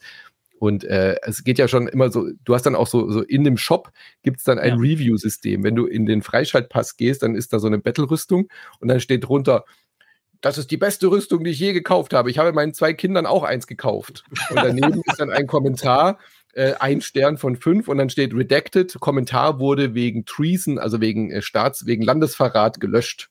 Ja. so, weißt du? ja, also ja. Äh, solche Kleinigkeiten sind dann äh, drin und immer wieder kommt so eine Durchsage um mal, oder auf den Displays ist mal so ein kleiner Clip. Und es fängt ja schon damit an, dass du ja, wenn du respawnst, dann ist es halt einfach ein neuer Kadett. Also du, du, du wirst mhm. ja nicht wiederbelebt, sondern du bist halt einfach ein neues äh, Frischfleisch, was dann auf dem Planeten landet. Jedes Mal, wenn du stirbst, wird quasi ein neuer, ein neuer junger Mensch ein, er ist ja nicht mal Klon, sondern einfach ja, ja. ein neuer Freiwilliger, der dieses Tutorial durchlaufen hat, äh, wird dann quasi wieder geopfert. Und das ist ja, ja eigentlich auch schon ein Kommentar an, kleine, an Kriegsmaschinerie. Hier eine kleine Überleitung zu unseren News, äh, weil mhm. das mir jetzt gerade einfällt. Und zwar, ähm, also erstmal schön, dass es, dass es diese Parodie hat, finde ich gut. Und wenn ihr jetzt denkt, ach, der Film Starship Troopers ist so äh, on the nose, äh, was das betrifft. Das haben die Leute garantiert jetzt nicht falsch verstanden. Ich empfehle euch mal, wenn ihr könnt, in Archiven nach Filmkritiken zu suchen, die zu der mhm. Zeit rausgekommen sind. Und euch fallen die Augen aus, ja. wie viele Menschen international, auch in Deutschland, diesen Film missverstanden haben und äh, so Sachen geschrieben haben, der ist so wahnsinnig dumm und so und so weiter. Und Verhöven auch beschimpft haben und die waren so auf dem Trip, die haben, haben der hat ja gerade dann Showgirls gemacht gehabt, der wirklich nicht so gut war. Und äh, dachten irgendwie, dachten irgendwie, da können wir noch mal draufhauen. Und ähm, das haben wirklich sehr viele Leute nicht verstanden. Und äh, ich hoffe, dass wir die News, die wir jetzt auspacken, dass die unmissverständlich sind, oder Michi? Äh, Sie sind unmissverständlich negativ, wenn wir, ja. wenn ich damit anfange, euch zu sagen, dass das äh, geplante Add-on zu Disco Elysium vom, äh, wie nennt sich dieses Entwicklerstudio eigentlich? Zaum? Zaum? Zaum. Za genau. Zaum. Da ist so ein Bindestrich ähm, dazwischen, gell? So ein, so ein, ja, genau. irgendwie so ein Slash ist dazwischen. Ähm, ja, die haben 25 äh, oder 24 Menschen entlassen. Das ist ein Viertel der Workforce. Äh, das ist erstmal so in die Zeit gepresst, wie es wir es ja äh, ganz oft derzeit hören.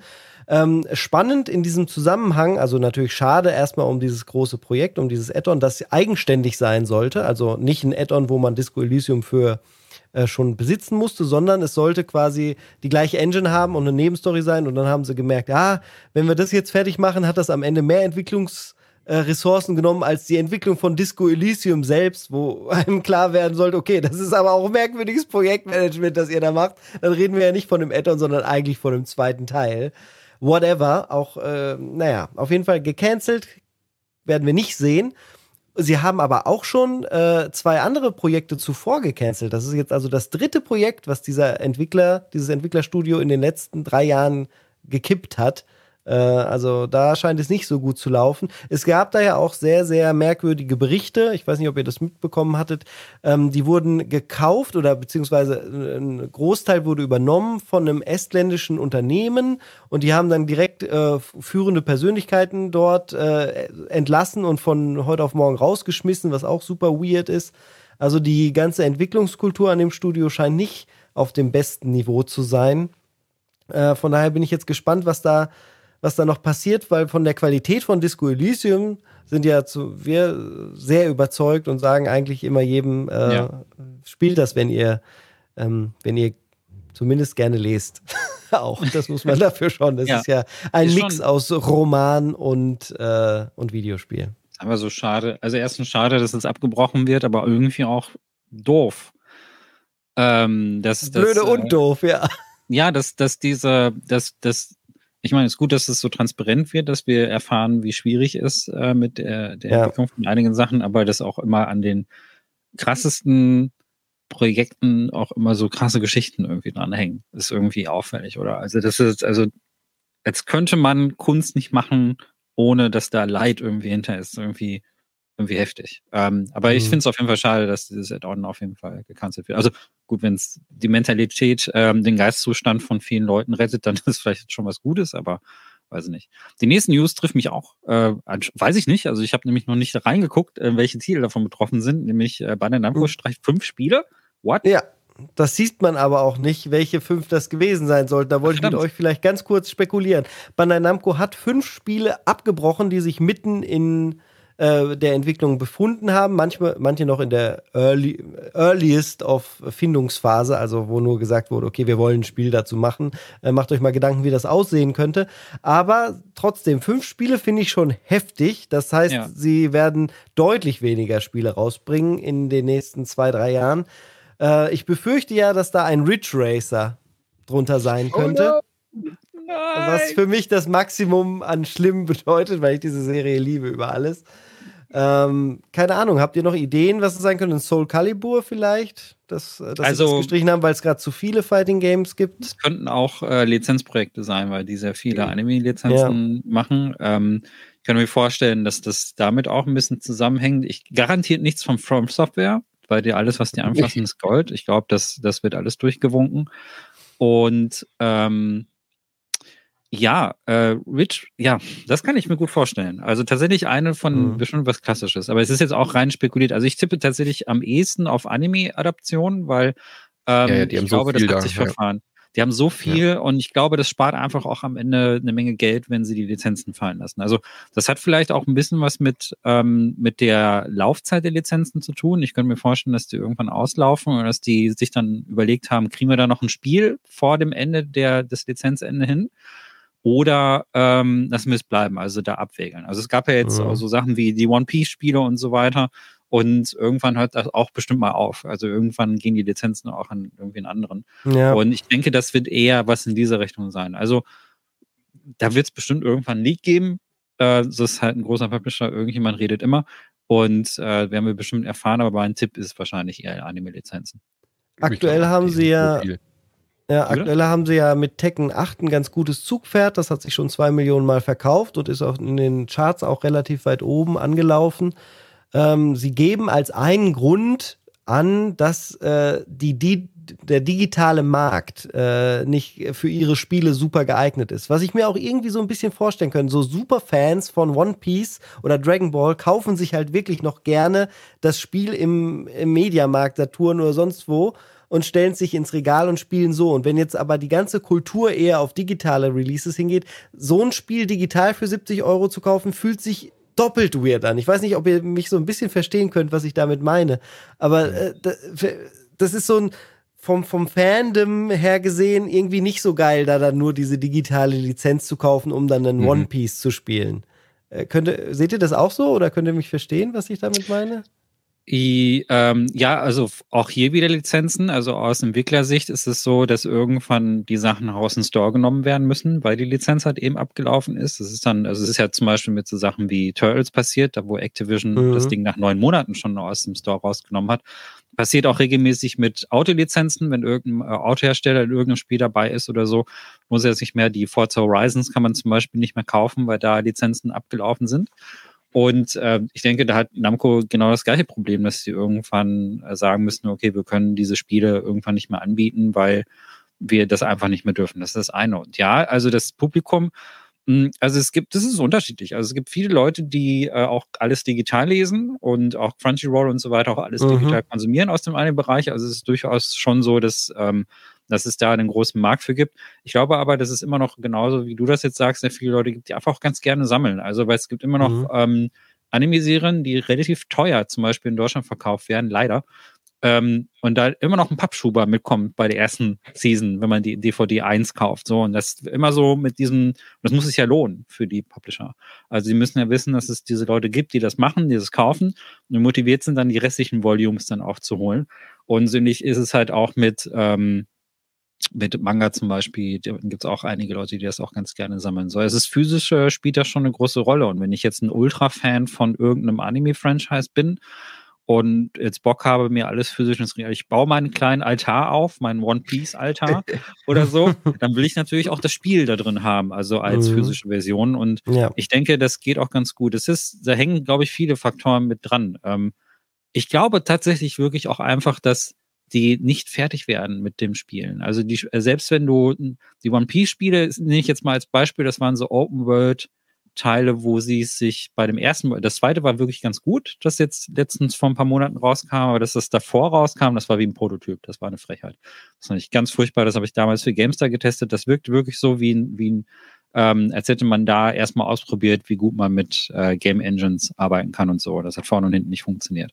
Und ähm, das, die, ich glaube, selbst wenn man, wenn man die Entwicklungstools von heute hat, braucht man halt eben für so ein Lizenzziel, bis der gut wird, auch natürlich entsprechend Zeit. Da wird evaluiert. Wenn wir das in den Store stellen können, wie lange können wir das dann eigentlich noch verkaufen? Also reicht uns dann das Jahr oder so, dass wir dann noch haben, bevor die Lizenz äh, ausläuft, dann um das Geld dann wieder, die Entwicklungskosten dann wieder reinzuholen. Und das ist dann einfach diese Evaluation. Ähm, ich denke mal, die, die One Piece-Lizenz im Speziellen oder auch viele andere Sachen, die werden jetzt auch zunehmend ein bisschen teurer. One Piece ist jetzt wieder im Wert gestiegen, denke ich mal. ja, den, auf jeden Fall. Das Kartengame geht ja ganz steil gerade.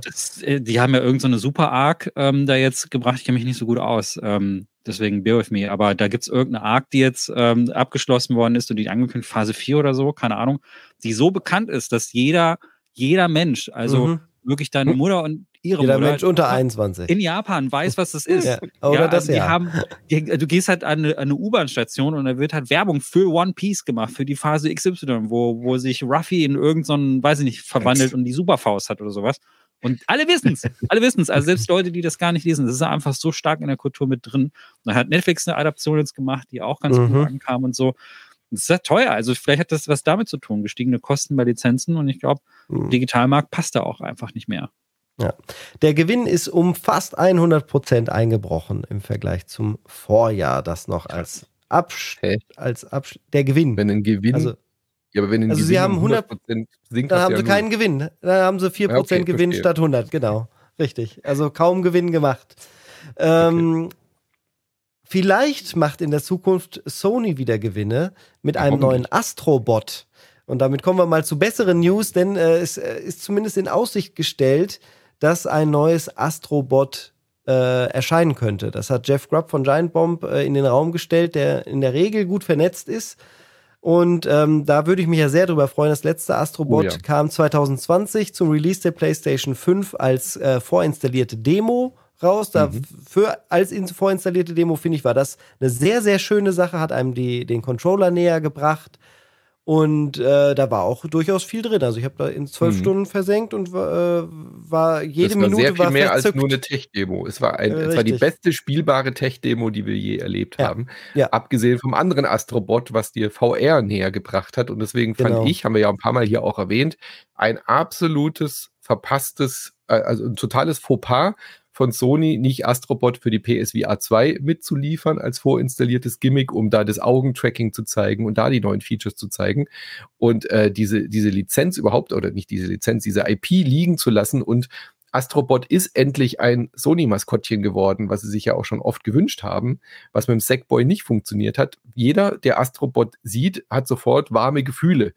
Äh, diese Mhm. Sequenzen, wie man diese ganzen alten PlayStation-Hardware-Geschichten gesammelt hat und äh, angeguckt hat und das Disk Drive und hier die Memory Card und so, das war so herzerwärmend süß, dass sie da unbedingt weiter dran arbeiten müssen. Und Sackboy hat es nicht mal im Ansatz geschafft, so viel Liebe für die PlayStation-Marke zu zeigen. Allein die Texturen waren ja teilweise auch eben Dreieck, Kreis und so. Ähm, super schön. Und Es, es passt besser höchste Zeit, Sackboy, wird ja. höchste Zeit, dass sie da äh, die äh, mehr machen. Ich hoffe, dass auch ein PSVR 2 zumindest ein paar Level irgendwie dabei sein werden, um wieder in VR auch Astrobot Willst du wirklich nur sowas Halbgares? Ich denke halt irgendwie, ja, dann hat man schon akzeptiert, dass VR halt irgendwie nur so eine, so eine Seitengeschichte ist. Wenn, dann sollen sie ein richtig geiles machen, was mich Ja, dafür will davon überzeugt, äh, noch ein äh, PSVR 2 mir zu kaufen. Weil das ich will ist das, Mario, das ich will ein. Mario Galaxy-artiges Spiel mit Astrobot, was VR 2 exklusiv ist. Werden sie nicht machen, aber dann will ich zumindest ein komplettes großes äh, Adventure mit Astrobot, der nicht nur Tech-Features zeigt, sondern wirklich ein tolles Jump'n'Run ist. Ähm, aber eben auch mit in, in VR spielbar. Also dann Mhm. macht es halt so, dass es auch in VR, dass ich halt einfach Genau, dass beides gucke. funktioniert. Genau, ja. dass beides funktioniert. Das muss ja gar nicht speziell für VR sein, aber ähm, wie hieß das mit diesem kleinen Fuchs, Micha? Wo man von der Lucky, Seite. äh, Lucky. Super. Oh, das ist so super. Und das ich war gut. das. Und Ja, VR-Spiele sind perfekt geeignet, um ein 3D-Action-Adventure auch in VR zu spielen, ohne Weil dass das du es ist groß witzig. dafür optimieren musst, weil es Wirklich, toll ist, da einfach rumzuschweben und zu gucken. Super 100 Lucky's Prozent. Tale. Weil ich, ja, Ja. Super Lucky Tale. Ich habe das nämlich erst diese Woche witzigerweise gespielt, weil ich wieder Mhm. so reinkomme in die Oculus, äh, beziehungsweise Mhm. MetaQuest 3. Und da hab ich, das habe ich mir tatsächlich gekauft dann, weil ich das immer spielen wollte, ich, obwohl ich das für Xbox mal geholt habe. Aber ich wollte das halt im VR spielen. Das Spiel ist super gut.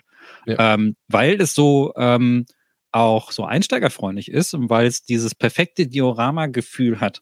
Ähm, Genau. Und die, das ist, äh, und es ist einfach immer gut. Das hat auch Moss gut gemacht, wenn die Charaktere sich zu dir umdrehen und winken. Das ist Mhm. also, ja, da kannst du Ja. ein zynischer alter Sack sein. Das wird dich einfach immer weichklopfen. Ja, da kannst du ganz Ja. viel, ganz viel, also, ne, du kannst ein Stein sein. Also du kannst, aber sobald Lucky da kommt und sagt so, hallo, ich bin hier, ich freue mich, dich zu sehen, dann, dann wirst du sofort so, oh, ist das süß. Und Ja. das funktioniert. Und ich finde aber auch, dass es, dass es halt sehr einsteigerfreundlich und ganz cool ist, so als Anfängerspiel für VR. Und dafür ist ja, das ist ja genau das, was du meinst, Manu. Ne? Das führt halt wirklich auch in so Technologien ein. Und ich, ähm, ich finde halt auch, dass es total die verpasste Chance ist. Es ist so ein charmanter, kleiner, süßer Charakter, ähm, der, der, der halt über alle Zielgruppen hinaus funktioniert. Also der vereint ja wirklich so, also der spricht Kids an, kann aber auch gleichzeitig Mhm. auch Erwachsene ansprechen. Und äh, es muss ja nicht immer nur dieser Nostalgiefaktor sein. Also ich fand, ähm, dass, dass dieser, Dem ich weiß gar nicht, wie hieß das denn? Astro World oder Astrobot? Astrobots. Rescue Mission, ist Ja. das äh. VR-Ding?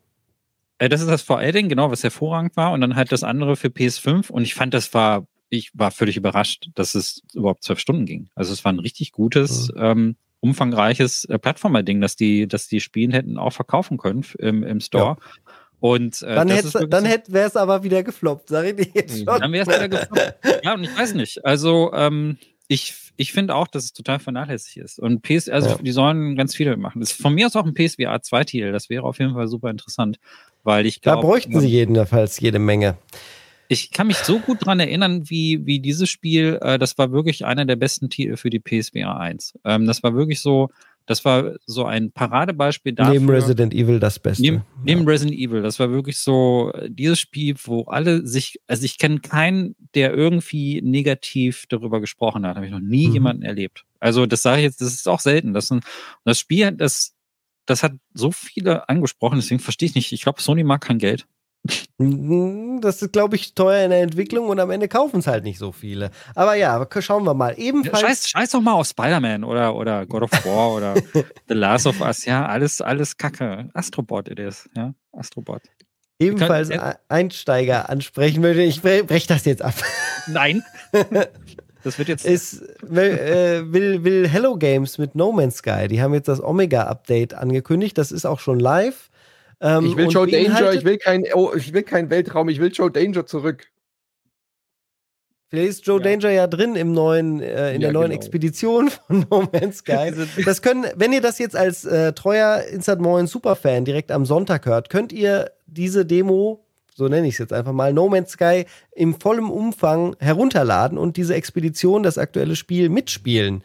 Ähm, das ist wirklich ein cooles ähm, eine coole Idee, die sie da hatten, so eine Demo äh, zeitlich befristet, also man muss natürlich online sein dafür, um mitspielen zu können, äh, anzubieten. Und ihr könnt mit allen zusammenspielen, die das Spiel halt immer noch spielen. Ist ja inzwischen eine Live-Service-Geschichte geworden, No Man's Sky, mhm. mit den regelmäßigen Updates, für die man aber nie was bezahlen muss, wenn man einmal äh, zum Release die 30 Euro hingelatzt hat, was halt auch ein irrer ihrer Move ist einfach von dem Studio, was ich super finde. Cool. Und äh, schaut euch einfach den Trailer dazu an, was, was man inzwischen dort erleben kann. Große Raumschiffkämpfe, wo man in ein Raumschiff reinfliegt und das wie so ein Todesstern äh, so eine ganze Flotte in die, in die Luft sprengt. Es gibt eine neue Schiffsklasse und diese Expeditionen, die ja ein sehr beliebter Weg geworden sind, um No Man's Sky immer mal wieder zu spielen äh, wo es quasi so kleine Story-Sequenzen gibt. Die wurden jetzt eingebettet in die Solo-Kampagne, also in den mhm. Weg zum äh, Zentrum des Universums, den man da ja sich auf, äh, aufbürdet und bürdet. Und dann ähm, ist das sehr, sehr interessant für Leute, die das halt bisher immer noch nicht gespielt haben. Denn diese Expedition kann man dann starten während der Solo-Kampagne und nimmt den Loot dann auch mit, den man von dort kriegt, in, in die eigene, äh, ähm, ja, in das eigene Raumschiff zurück, um äh, neuen Phaser zum Beispiel oder neue Waffensysteme für das Raumschiff. Äh, eine sehr, sehr interessante Sache. Gleichzeitig äh, zeigt es aber auch, so langsam gehen No Man's Sky anscheinend die Spielenden aus. Sie versuchen jetzt noch irgendwo Wachstum zu finden, ähm, bis halt das neue Projekt wahrscheinlich äh, Priorität kriegen wird, ähm, wo sie ja jetzt diese große Weltensimulation machen. Ähm, ja, ja aber ich, ich finde, ich finde die, äh, wie lange, wann ist das? Doch vor zehn Jahren oder so rausgekommen, oder? 2016 würde ich sagen, ja. Keine Ahnung genau. Äh, gefühlt zehn Jahre. Ja. ja. Emotionen und Fakten liegen nicht immer beieinander. Das ist ja nah beieinander. aber, aber es ist wirklich eine lang, ich jetzt kurz. Es liegt echt lange Zeit. Ähm, auf jeden Fall, also es ist wirklich, liegt weit so, ist ja noch. Ja, 2016. 2016 ja. tatsächlich. Boah, das ist schon lang. Und äh, ich finde die, äh, ich finde es auch bemerkenswert, dass sie es geschafft haben, das bis jetzt äh, kostenlos zur Verfügung zu stellen. Und ich finde es auch, also ich habe da von einem Jahr oder so das letzte Mal reingeguckt und ich finde, das äh, fühlt sich komplett anders an als die Urversion, die ich damals halt gespielt habe und kann das, äh, kann das nur lobend hervorheben. Also ich habe nur mittlerweile Positives zu No Man's Sky zu sagen. Es ist nicht so ein Spiel, wo ich jetzt so persönlich extrem lange dran sitzen kann, mhm. weil mich diese, ähm, dieser Gameplay-Loop nicht so 100 pro abholt, aber ich bin, ähm, ich bin begeistert, dass sie das halt schaffen, das so lange zu unterstützen. ich glaube, für dich wäre cool. so eine Expedition das Richtige. Wenn der, die haben nämlich keinen Gameplay-Loop, sondern wirklich eine Progression von Leuten, wo du ähm, linear quasi von Punkt A zu Punkt B gehst und gleichzeitig noch wirklich was Neues erlebst, was sie sich gerade für dieses Add-on dann rausgesucht haben. Hm. Und dieses Element wurde in der Vergangenheit dann immer auch in die Open World quasi zurückgetragen. Und wenn du es jetzt aber solo spielen würdest, würdest du trotzdem äh, die Möglichkeit haben, die vergangenen Expeditionen in, innerhalb deiner Solo-Kampagne zu spielen alleine. Und das ist schon sehr, sehr clever. Also, das ist, würde ich sagen, das größte Update, was sie dann fast mitgemacht haben. Nach dem äh, Basenbau und du hast eine Heimat oder halt einen großen Kreuzer, den du dir ausstattest als Heimat und immer mitnimmst. Ähm, Wahnsinn. Habe ich schon richtig Bock drauf äh, und werde es auf jeden Fall mal anspielen und nächste Woche dann äh, berichten. Und damit kommen wir zum Mailbag, wo VfB-Fan wissen möchte, was ist unser Lieblingsregisseur? Das sollte in einer Folge gestellt werden, wo natürlich du auch anwesend bist als großer Filmfan. Micha, äh, ich weiß nicht, ob du direkt aus der Pistole Satoshi geschossen Kon. eine Antwort. Satoshi Kon, wer ist das? Was macht äh, er? Satoshi Kon hat Filme wie Perfect Blue, Paprika, äh, Ah ja, gut, mag ich auch alles, super.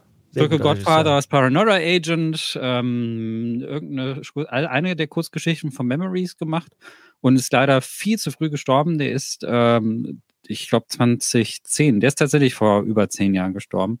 Und ähm, ich glaube, der ist nicht mal 50 geworden. Ist auf jeden Fall ziemlich traurig. Und der hat ähm, aber fantastische Filme gemacht die ich auch oft gesehen habe. Also Paprika und Minimum Actress zählen zu zwei der Filme, die ich am meisten geschaut habe. Und der hat einfach Sachen mit Animationsfilmen gemacht. Ähm, der hat deshalb Animationsfilme gewählt, weil er sagte, da kann er Sachen visualisieren und äh, Sachen mit äh, Einframe-Animation machen, also mit kleinen, sehr, sehr kurzen Einblendungen, die als Realfilm extrem schwer zu fassen wären. Und ähm, gleichzeitig ist, sind diese Filme äh, sehr, also sie behandeln erwachsene Themen ohne sie aber ohne so eine Verspieltheit vermissen zu lassen. Das mag ich daran so. Also Paprika ist zum Beispiel ähm, ein, ein, wird so als Vorläufer von Inception gehandelt. Also viele Leute, die Inception dann später gesehen haben, haben dann immer gedacht, so, okay, da hat sich der Nolan bestimmt ein bisschen inspirieren lassen. Da geht es auch um virtuelle Welten und man hat so einen Protagonisten, der wird von Paprika, so heißt die Frau, dann in so eine, ähm, so eine, so eine, so eine virtuelle Realität quasi eingeführt, in seine Traumwelt und so weiter und so fort. Und da sind überall so psychologische Themen äh, drin verpackt, die auch teilweise ziemlich düster werden, aber trotzdem ist dieser Film knallbunt und extrem durchgedreht und wechselt im Sekundentakt sein Szenario. Also man kann, man muss bei Satoshi Kon die ganze Zeit extrem aufmerksam sein. Und das ist auch etwas, was ich, also mein Lieblingsfilm von ihm ist Millennium Actress. Da sind zwei Dokumentarfilmer bei einer alten Schauspielerin, die seit, ich glaube, 50 Jahren oder so ähm, in der, im Schauspielgeschäft ist und die erzählt dann, die ist äh, so in so einem Alter, wo sie, wo man weiß, dass sie, äh, die schon lange in Rente und die wird das, die wird auch nicht mehr lange leben. Und die machen noch mal so ein letztes Interview mit ihr und ähm, sie erzählt, wie sie ihre Filmkarriere wahrgenommen hat. Und dieser ganze Film, der geht dann so durch die Epochen des japanischen Films. Also der fängt irgendwann in den 50ern an und erzählt so, wie die, wie damals die Dramen inszeniert worden waren. Dann gibt's natürlich Filme, die so sind wie Godzilla und so weiter, Science-Fiction-Filme und so. Also man lernt dabei auf dem Weg, wie sich die japanische Filmindustrie weiterentwickelt hat. Und gleichzeitig aber wird das Ganze verknüpft mit dem Leben von dieser Frau, die da jetzt gerade erzählt. Und das ist so ein wunderbarer, großartiger Film mit einer äh, Abschlussszene, ähm, will ich nicht zu viel verraten, die mich aber jedes Mal zu Tränen rührt, weil es ihre Reise so gut ab, abschließt. Also der Film endet mhm. tatsächlich auch mit ihrem Tod.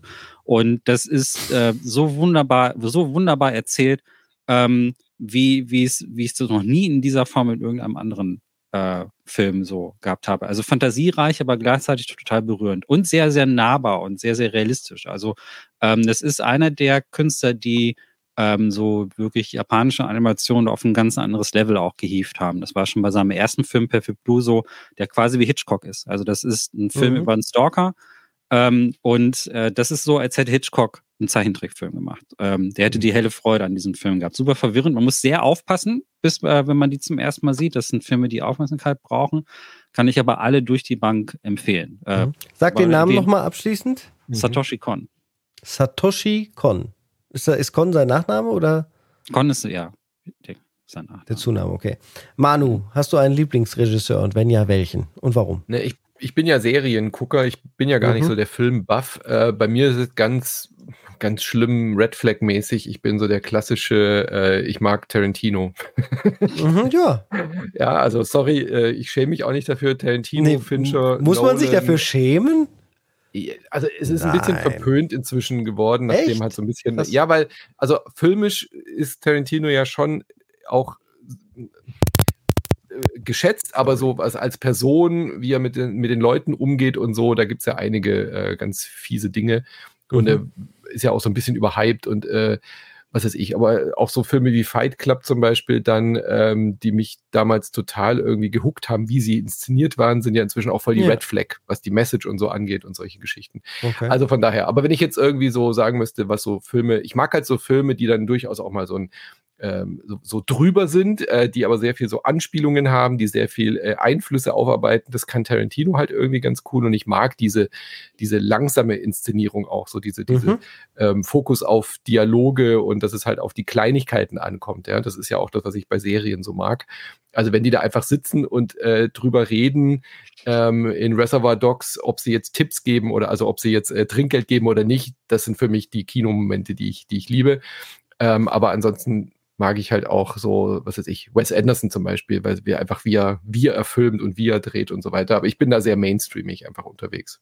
Bei Tarantino Mhm. ist es bei mir immer so halb-halb. Also es gibt Filme, die ich absolut hervorragend finde. Ich liebe Mhm. Inglourious Bastards. Das ist der, Mhm, ich auch. der, der, die, ich liebe diese Szene, wie am Ende dieses Kino abbrennt mit Hitler und Mhm. allen anderen Generälen. Das ist so geil. Ähm, jedes Mal großartig. Und ähm, ich mag den ersten Teil von Kill Bill wegen den Japan-Einflüssen, ganz offensichtlich. Mhm. Ähm, weil der, den finde ich wirklich extrem gut. Aber gibt es auch andere Filme wie ähm, Hateful Eight oder so, den fand ich ultra Mhm. langweilig. Und ähm, Once Upon a Time ging so, es ist so halb. Also ich finde den, ich finde nicht jeden Film automatisch gut, Pulp Fiction, was sagt ihr? Das ist okay. Bester- also die, bester Fiction ist super gut. nee, ja. also da finde ich den gut. Bastards deutlich besser. Finde ich also, auch besser, ja. Bin Ja. ich auch bei dir? Aber ja. Fiction ist Nee. schon gut. Also die Tanzszene ähm, von Yuma Thurman und äh, ähm, sag schnell, wer ist der nochmal?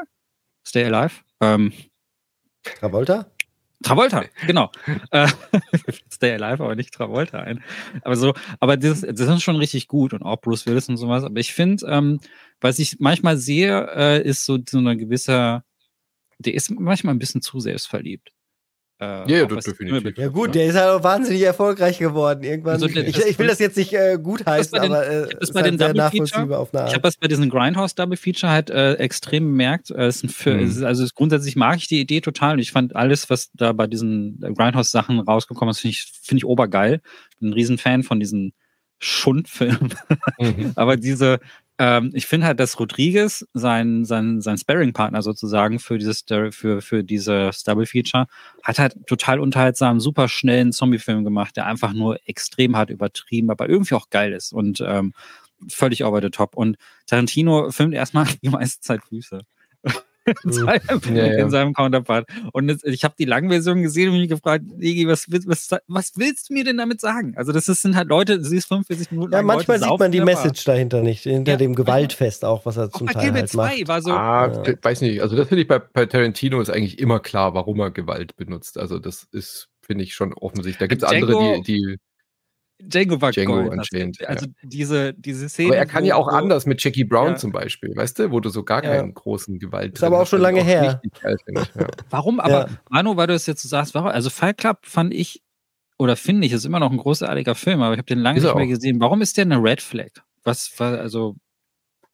die, also es gibt halt so, so unfassbare Fanboys, die dann halt ihre, ihre Männlichkeit, weißt du, diese, diese ganze Ah, toxische ja, okay.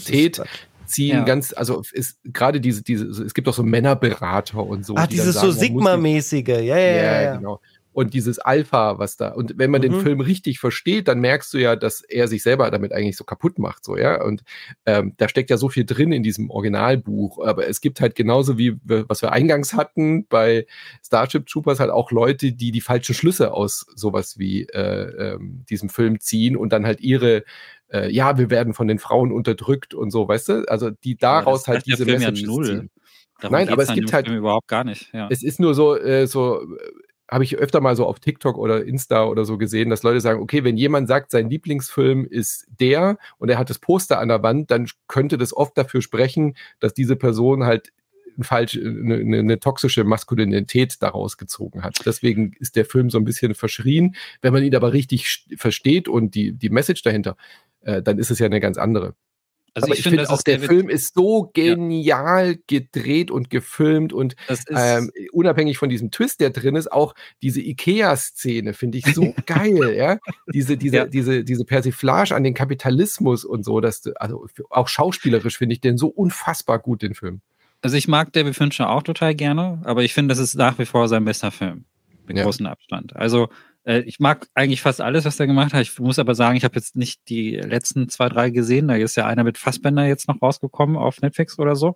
Den habe ich ja. noch nicht geguckt. Ähm, aber äh, ich mag so Benjamin Button, mag ich total gerne. Und äh, Panic Room ist einer meiner Lieblingsfilter, der weiter so minimalistisch ist. Und Fuck Up ist aber so, so ein Fincher, wo auch ein bisschen, also wo das technisch Geniale mit drin ist, aber gleichzeitig scheißt er auch so ein bisschen auf alles, ja. Also mhm. es ist so ein ganz rebellischer Film eigentlich, der, auch der Soundtrack von den Dust Brothers ist so, äh, gibt dem Ganzen so eine ganz punkige Note irgendwie. Und das mag ich in diesem Film total. Also, und das passt total. Das ist ja im Prinzip, das ist ja eine, Andi das ist eine Kapitalismuskritik. Das ist ja im Prinzip ja, ein Film, der sich gegen, es, mhm. das ist unübersehbar eigentlich. Das ist auch genau diese Phase, wo ich mich frage, warum, wie kann man das eigentlich missverstehen? Das hat mit, und diese Tox, und die Männlichkeit, ist ja das, was diese Leute zerstört. Die finden sich alle ja, super eben. geil, dass sie diesen Aber Fakt Filme, machen. Ja. Aber manche Leute ziehen daraus raus, äh, wir sind alle zu vermemmt, ver verweichlicht und wir müssen wieder, weißt du, die, die sehen ja, sich ja, eigentlich genau. danach, Teil dieses Fight Clubs zu sein. Und das, das ist ja genau wie bei Quentin Tarantino mit der Gewalt. Bei, bei, ihm ist das halt ein Theaterstück. Das ist halt Shakespeare. Das ist halt genau Aber dasselbe Stück. Ja. Ist schon interessant, dass du das jetzt als Red Flag siehst, weil ja nie jemand bei dir die auf die Idee kommen würde, weil nur weil du das gut findest, dass du es aus den falschen Gründen gut findest. Nee, ich finde den ähm, Film auch hervorragend. Ich, ich ja. habe den, glaube ich, fünf, sechs Mal gesehen oder so. Äh, es gibt ein paar Filme, die ich ein bisschen öfter gesehen habe, aber nicht unbedingt, also von den Qualitätsfilmen, sage ich mal, ist das auf jeden Fall der, den ich, den ich, den ich äh, mit am oh meisten oh früher gesehen habe. Das war auch so die Zeit, das war Wenn's, so das war Kino, da kam ja auch Matrix so parallel irgendwie noch mit raus. Und es war so eine Zeit, wo das Jahr, das Jahrhundert, also das Kino-Jahrzehnt so geil abgeschlossen worden ist mit Matrix und, und Fight Club. Ich glaube, dass sie sogar fast mhm. parallel im Kino liefen. und nee, Fight, Club, äh, Fight Club war 99. Matrix war doch irgendwie Anfang der 90er. 2001 war Matrix. Ach Echt? so, okay, Kam Fight Club vor Matrix. Oder, nur auch, oder auch 99. Oder ich, ich, ich glaube, die kommen bei, sind beide 99 rausgekommen, ne? Ha, das, äh, ja, beide, beide 99, beide 99. Aber ich finde, ich finde das, ich finde diese, man kann das, äh, klar gibt's ähm, Sachen, die man falsch oder die so man falsch interpretieren kann, aber ja ich finde nicht, dass ja. Fall Cup dass man den falsch nimmt. Wenn man Szenen rausnimmt, einzelne Szenen zum Beispiel diese. Ja, aber genau das macht ja die Kultur von heute bei TikTok und Shorts. Die nehmen sich ja, nein, aber Szenen. Die Botschaft entsteht ja immer beim Empfänger. Das ist ja immer das Problem. An, an ja. also was heißt das Problem? Aber das ist ja immer bei kann, Kunst so. Es ist so, als würde man, wie wenn wir bei Tarantino waren, bei Once äh, Hollywood Dingstar, äh, wenn man da jetzt bloß diese Endszene, diese mhm. super brutale Schlussszene irgendwie nimmt. Nicht spoilern, bitte, ich möchte ihn noch gucken. Der ist, nee, das ist, ja aber es macht, im Kontext, ne? es macht im Kontext des Films total Sinn und ist auch genau typisch Tarantino Tarantino-mäßig dieses Alternate Fiction, das er da macht. Genau wie bei mhm. Bastards, diese Überdrehtheit, so dieses, was wäre eigentlich, was wäre eigentlich, wenn wir, wenn, mhm. wenn das jetzt so passieren würde, so. Das ist ja auch das Geile. Und äh, genau wie du in Django, da gibt es ja auch die größten Blutfontänen, die ich je in einem Tarantino-Film gesehen habe. Das toppt ja, sogar die haben mich abgeturnt. Und, und ich habe aber gedacht, das ist fantastisch. Das ist genau mhm. das, was dieser Film mhm. an dieser Stelle braucht, diese, dieser super große Gewaltexzess, der dann ins Absurde geführt wird, weil die Leute dann so die Stage auf so eine mhm. übertriebene Art. Also gibt's ja die Szenen, wo Django auf die Frau schießt und, und die fliegt dann so völlig übertrieben aus dem Bild wie in einem Comic. Und mhm. da hast du plötzlich dieses Überdrehte mit drin, was er dann auch da zelebriert. Und das kann man natürlich kritisieren. Ähm, aber es gibt ja solche Szenen, stehen ja nicht im Vakuum. Aber das ist, du hast recht, Michi, das, ich merke, das alles ja, wir, wir, wir brauchen anscheinend einen Filmpodcast. Ich habe eine Menge zu erzählen zu Filmen. Ja, wir ich merken habe aber, hab aber, auch Film studiert, deswegen lasse ja. ich ja. jetzt erzählen. Dann bin ich, dann, ja. wollte gerade sagen, ähm, dann äh, wird dir bestimmt, wird dich bestimmt meine Antwort interessieren. Ich habe allerdings auch eine aufgefächerte Antwort. Es wird also leider auch nicht super kurz.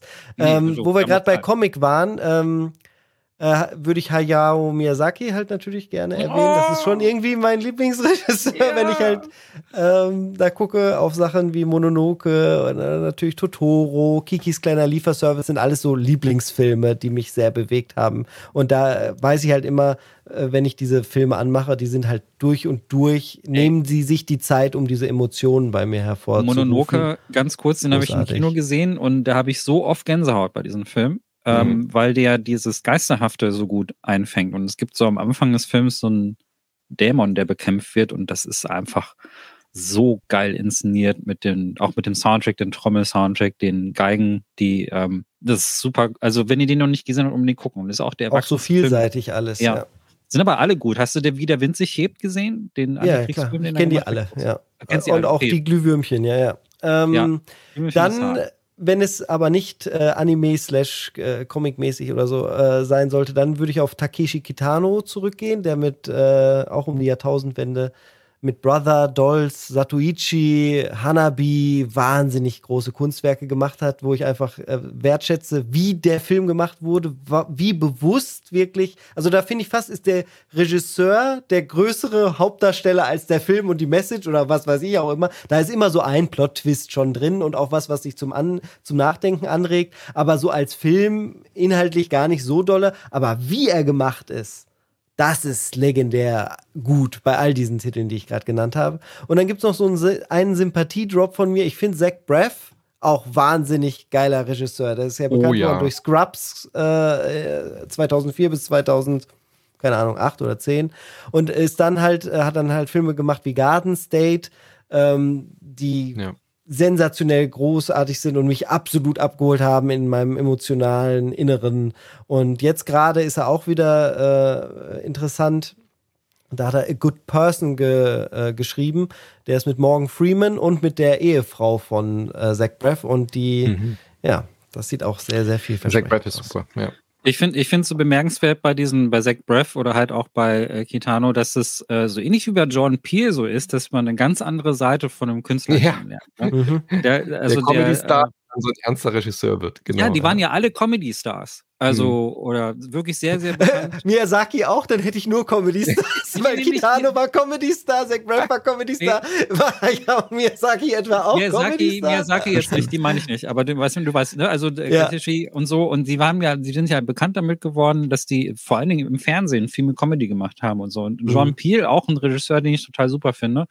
Ähm, der ist, äh, der macht die total geile Horrorfilme momentan ähm, zeigt eine Seite, die man so von ihm nicht kannte. Und ich finde, wenn ihr, wenn ihr, wenn ihr kurz überlegt, wer war das denn als Comedy-Star? Ihr kennt alle das GIF von ihm, wo äh, ihm dieser Schweiß runterläuft, als wäre es flüssiges, also als, als wäre es Wasser. Das ja. ist er, ja. Das ist aus ja. seiner Comedy-Show mit dem anderen genialen äh, äh Comedy-Star auch, ja. Die hatten ganz lange so eine, so eine Sketch-Comedy zusammen. Ja, großartig. Und das ist, finde ich, so, das finde ich so bemerkenswert. Und Kitano macht dann plötzlich die, die Gewaltexzesse in seinen Filmen das ist also die Stärke von seinem Keegan Film. Michael das, Key. Ja, dass sie so, die sind halt sehr, sehr ruhig eigentlich. Und dann kommt plötzlich eine Szene, wo plötzlich jemand irgendwie Essstäbchen mhm. ins Gesicht bekommt oder so. Und man sitzt da und denkt, was, hab ich, was, was ist hier gerade eigentlich gerade passiert? So, es ist so, so ein plötzlicher Gewaltausbruch. Und es macht diese, diese Filme sehr intensiv. Also die sind sehr, sehr langsam, aber gleichzeitig ähm, gibt es dann immer wieder so Szenen mittendrin, die dich dann einfach plötzlich so wachrütteln. Und das hat mich äh, damals auch sehr, äh, gerade so Hanabi oder so, habe ich so sehr, sehr positiv in Erinnerung. Mhm. Gute, gute, gute Sachen. Also schön. Dann sollten wir, wir vielleicht doch wir über den Podcast. Ne? Wir, Insert, den Podcast. Wir, wir, sagen selbst, dass wir Geschmack haben und wollen deswegen über Filme mit euch reden. so, und ja. damit äh, gebe ich wieder ab an Manu, während ich das Outro suche, wie immer. er gibt ab an mich. So, wie so eine Übergabe. Das war's für diese Woche. Nächste Woche haben wir unter Umständen, unter Umständen, wahrscheinlich eine Librett-Folge. Ansonsten gucken wir, was wir noch gespielt haben, was wir noch für euch verpodcasten können. Patreon.com slash Bis nächste Woche. Tschüss. Tschüss.